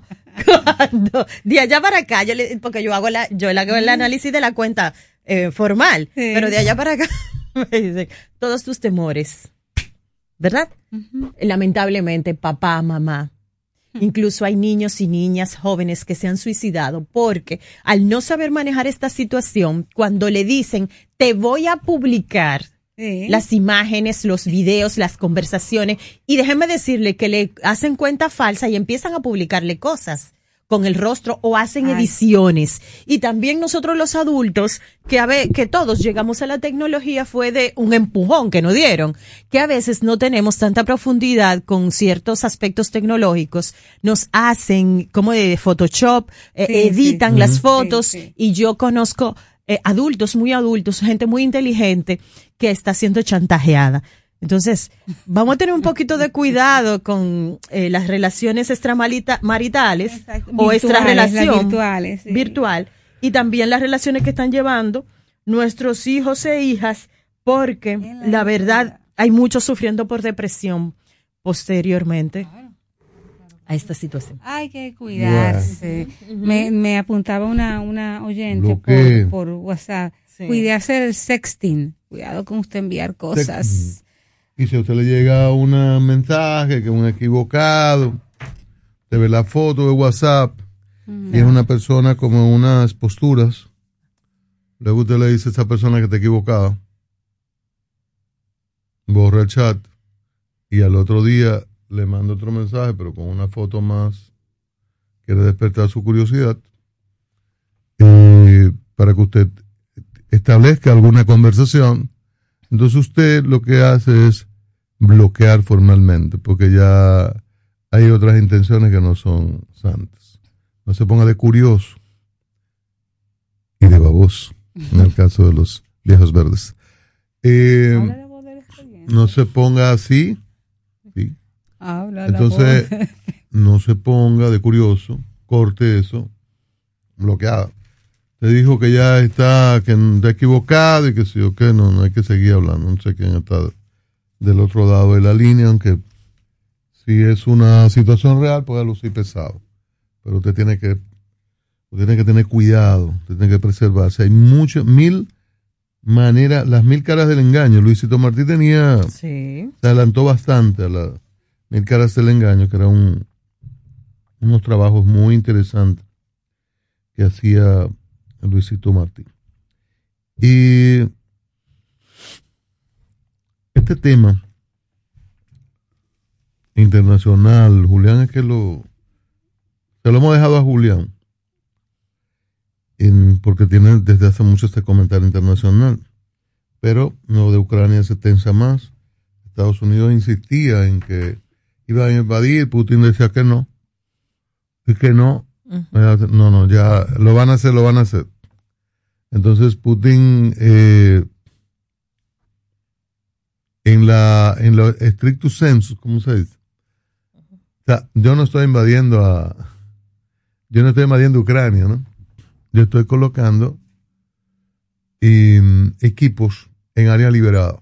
Estoy respaldando la liberación de zonas que son prorrusas, que están desde hace mucho en un territorio que dicen que quieren liberarse de Ucrania. Eh, la verdad que pasa eso, sube de nivel. Y los gringos decían, los norteamericanos, que, que va, que va, que va, que va, le decía que no.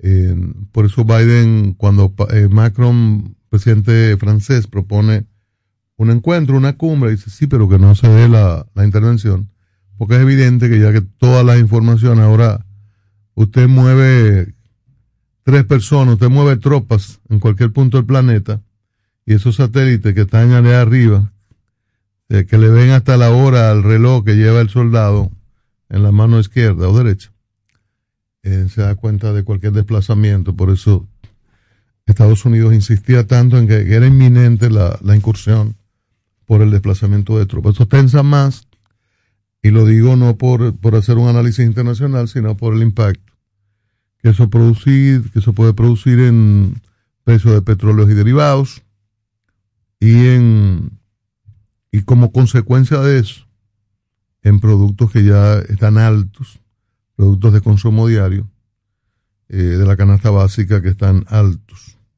y otros que no son de ese nivel, de ese renglón, pero que son muy importantes, como el de la construcción, eh, el transporte de mercaderías en el mundo, que todavía no se regulariza.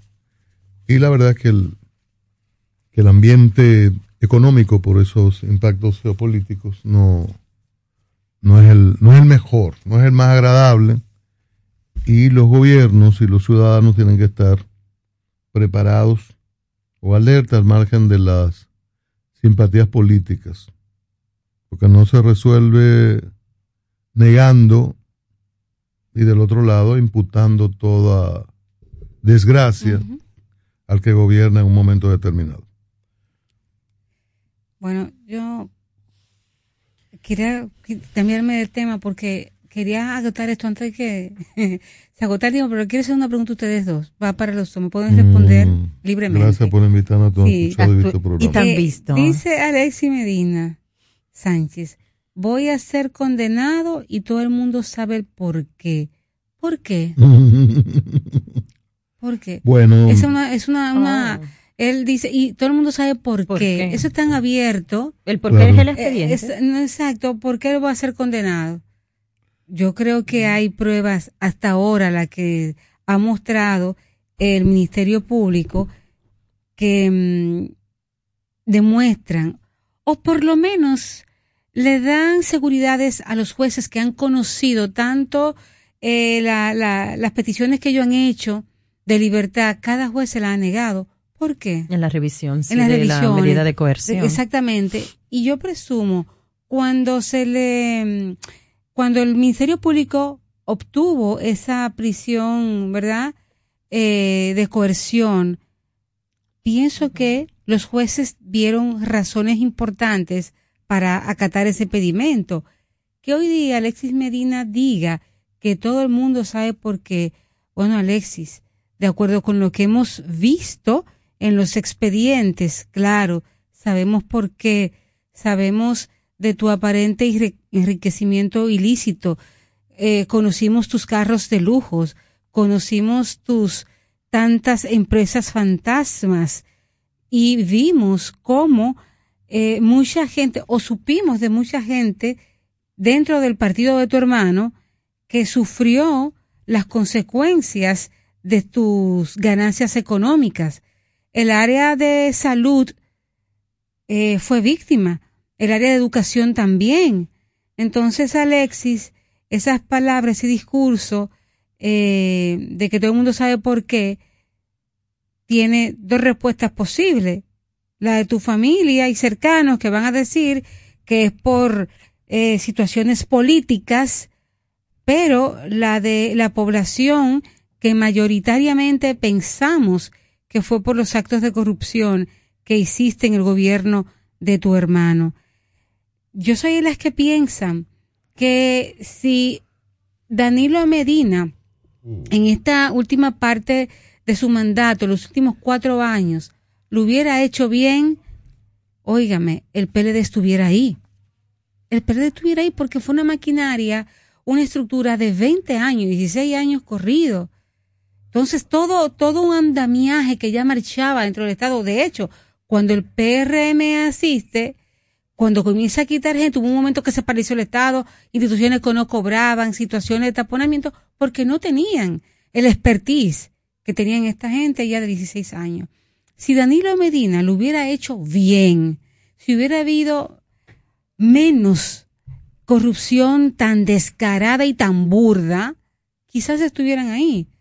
Pero de acuerdo con esos expedientes, Alexis, los demás hermanos del presidente, los allegados, los generales, un generalato que dejaba sin comer a los estudiantes de las academias, ¿eh? para ellos robarse ese dinero. Entonces, hasta que prueben contrario, yo voy a asumir como importante y como verdad lo que dice el Ministerio Público, porque lo vivimos. Si así no hubiera sido, pienso yo, el PLD todavía fuera gobierno. Bueno, y también hay un tema de la alternabilidad, porque es que nosotros entendemos que la perpetuidad es lo bueno y lo conveniente. Si bien es cierto que sí, que la continuidad de Estado debería ser una máxima y, un comportamiento que ayudara a este país, que es parte de las retrancas que tiene este país, que los aspectos que son buenos o las iniciativas no son a largo plazo las buenas. Pero continuidad de Estado no significa perpetuidad de una sola línea política y también hay que ver la conveniencia, independientemente de que sea perfecto, que nada es perfecto. Y dos, bueno, pues hay una serie de preguntas que tienen los mismos jueces a propósito de el expediente que ha presentado el Ministerio Público de manejo de, de, de entramado, por eso se llama el caso antipulpo, de la gran cantidad de redes de negociación y también de, de proveer servicios al Estado, al gobierno específicamente, al gobierno de su parte. ¿Por qué tantas empresas que proveían servicio? ¿Por qué incluso había situaciones de, gente en ministerio que se sentían amenazados? Inmediatamente llegaba a lo mejor una propuesta de estas empresas como parte de la participación de una licitación. Todas esas preguntas también deben ser respondidas al amparo de este- esta circunstancia. Y yo quiero rapidito pasar de ahí y decir que yo no sé cuándo fue que a nosotros nos desconectaron muchas cosas que tienen que ver con sentido común. Pero la verdad es que no todo se lo debemos eh, endilgar a la pandemia. No es posible que un médico, que un galeno, con un juramento hipo- hipocrático, así es que se llama, ¿verdad? De Hipócrates, salte con una, en un país, con un pronunciamiento de esta manera y sea tendencia cualquier otra barbaridad superficial y no profundizar. Eh, el ministro de Salud dice, y estoy citando desde N Digital, el portal de- del grupo Nuria Pierre. Eh, están muy contentos porque verja perimetral reducirá mortalidad materna que producen las haitianas. Estoy leyendo, estoy leyendo. El ministro de Salud Pública, Daniel Rivera, dijo este lunes que la construcción de la verja perimetral de la frontera entre República Dominicana y Haití se reducirá entre un 30 o un 40% la mortalidad materna en el país, debido a que entrarán menos parturientas haitianas a la nación caribeña. El funcionario dijo que ese porcentaje le corresponde a las extranjeras haitianas que entran de forma ilegal al país a parir y que en su gran mayoría no tienen ningún tipo de chequeo previo. También detalló que la mortalidad materna total eh, es de un 38% y que corresponde a jóvenes entre 15 y 24 años y ahí por ahí María se va. Yo entiendo el impacto que tiene la presencia y lo hemos hablado en otras investigaciones, de hecho, de cara al real enfoque científico y humanitario de, de poder ver. Hay una, una cantidad de las eh, mujeres haitianas que paren en República Dominicana, que es una gran cantidad, y que tienen dificultades, y esto lo hemos visto desde la previsión y, y también desde eh, nosotros tener como Estado un control de esta situación. Ahora, hacer el abordaje desde ese ámbito, nada más a mí me traslada, señores, como a ese... Es muy tremendo lo que voy a decir, pero como un nazismo, yo no entiendo, porque son profesionales con un nivel científico y una trayectoria que es realmente encomiable y muy aplaudible en su área científica. Y hacer este tipo de pronunciamientos, la verdad es que yo entiendo que ellos buscan votos, buscan votos a lo mejor de esos sectores que, que entienden y ven las cosas desde ese ámbito. Sin embargo, yo creo que a la larga eh, habla mucho de la visión política que se tiene y sobre todo de la visión real de, de, de- de resolver esa situación respecto, respecto a la mortalidad de las parturientas en la República Dominicana. Bueno. Eh, La verdad. Terrible eso, terrible. Dos notitas finales. Que la gente de los ejecutivos de pedidos ya que le están dando unos cursos a los muchachos sobre educación vial. Y de responsabilidad de la marca son suicidas. en entrega Eh, de es la marca que hay que insistir, entrar en insistir con la marca. Y otra es que estoy viendo en el Caribe una nota que retrataron a varias jóvenes que bajan las escalinatas de Palacio. Esa, esa escalera roja del La frente. roja, sí. Ajá. En Palacio todavía no renuncian a mascarillas. Y lo digo por el, el comentario que hicimos acá del riesgo cuando siendo líder de la nación, usted plantea algo que se supone debe ser popular o le dijeron que recibiría apoyo y no se da. y que la reacción sea el uso de mascarillas y que en Palacio, donde es la casa de gobierno, se haya dicho, mira, la pueden quitar, libérense de eso, quítense de eso, eso sofoca. Que usen mascarillas debería servir para una reflexión. Porque todos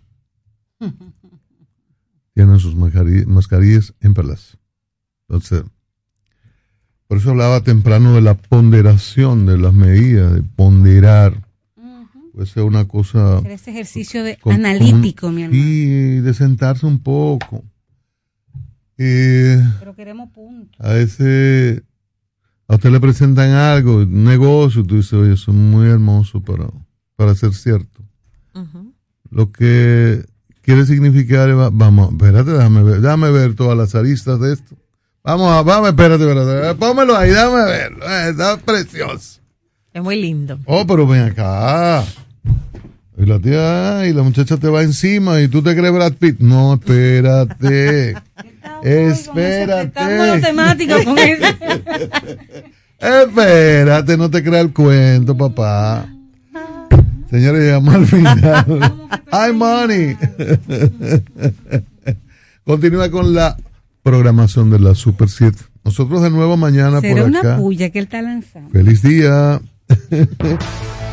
Hasta aquí la actualidad nacional e internacional vista desde un prisma muy particular con el equipo de analistas de la Super 7 en la mañana. Nos encontramos en otra jornada de referencia informativa desde las 6 de la mañana en la Super 7.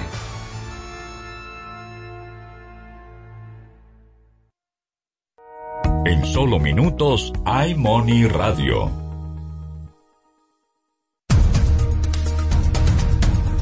El Banco Central de Rusia está listo para tomar todas las medidas para la estabilidad financiera. Y ahora las noticias del portal super7fm.com. Desde Moscú, el Banco Central de Rusia aseguró que vigila la evolución del mercado financiero y está preparado para tomar todas las medidas para mantener la estabilidad financiera en el país, después del impacto en la bolsa del reconocimiento de los separatistas prorrusos y el envío de tropas al Donbass por parte de Rusia. Cerramos en Berlín. Alemania exportó bienes y servicios en enero a terceros países por valor de 56.300 millones de euros, un 9,4% más respecto a diciembre del año pasado y un 10,5% más interanual, eliminados los efectos de calendario y estacionales. Para ampliar los detalles de este boletín de noticias, visite nuestro portal super7fm.com. Somos Super 7. ¿Se te quedó la tarjeta de débito en casa y necesitas efectivo? Pues así de simple tendrás tu efectivo, sin necesidad de tarjeta, solo generando un código. Programa tu retiro desde tu app Banreservas o desde tu banco y busca tu efectivo en cualquiera de nuestros cajeros automáticos Banreservas. Tu efectivo Banreservas, la forma más cómoda de enviar y retirar tu dinero. Banreservas, el banco de todos los dominicanos. En el nuevo Ministerio de la Vivienda y Edificaciones, hacemos mucho más que obras. Construimos viviendas que unen familias, Una casa nuestra.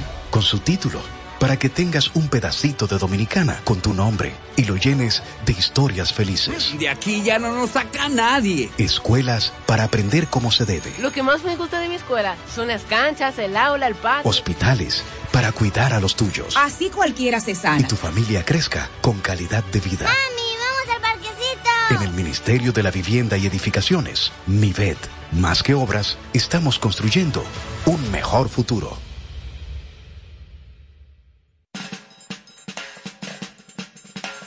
Yo soy del pueblo que tiene memoria, la libertad me la da la información. Todos los días escribe una historia, por eso al mediodía la cuestión. Acompaña a Patricia Solano y Diana Lora en La Cuestión, de lunes a viernes de 1 a 2 de la tarde por la Super 7. No te quedes sin saber cuál es la cuestión. Escucho la cuestión.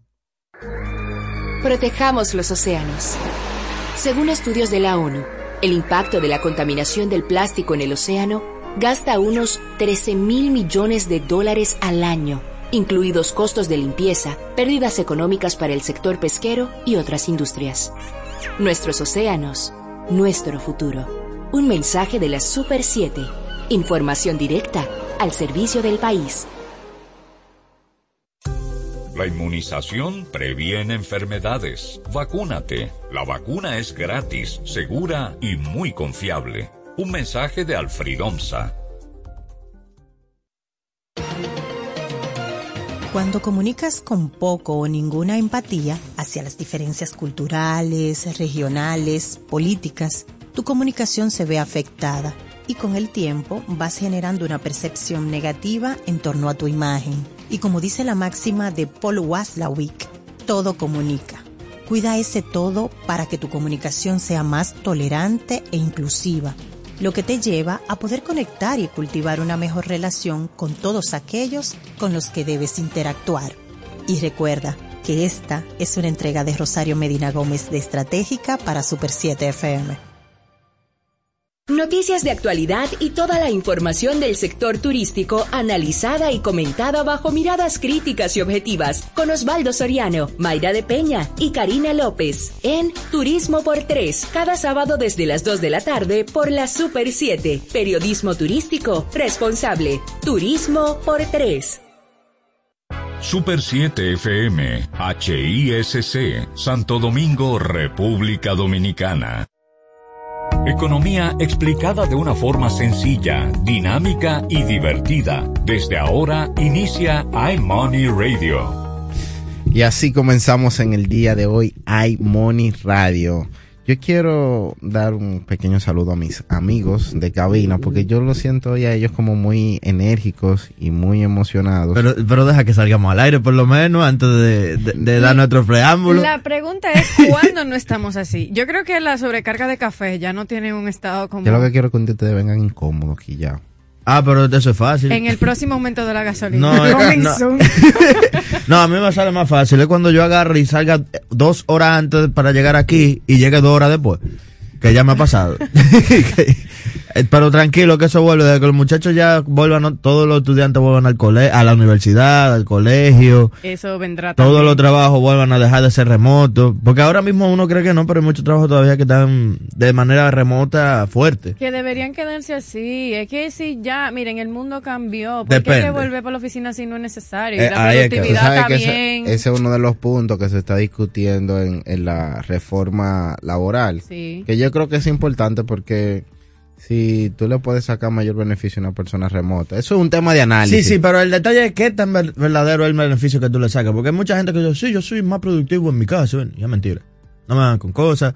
Lo hay que gente es que, que- que son más vagos en su casa. Hay que verlo también desde la perspectiva que puede ser un beneficio para el empleado porque tiene ciertas flexibilidades que no tiene estando en la oficina. Tal Sí. vez un incentivo en especie te lo ahorras dándole la facilidad al empleado, la, la satisfacción de poder quedarse trabajando Pero en ella, casa. ella está tu- justificando su teletrabajo. Es pero yo no para la oficina. espera, espera, porque yo eh, insisto en lo que digo. Hay gente y hay gente.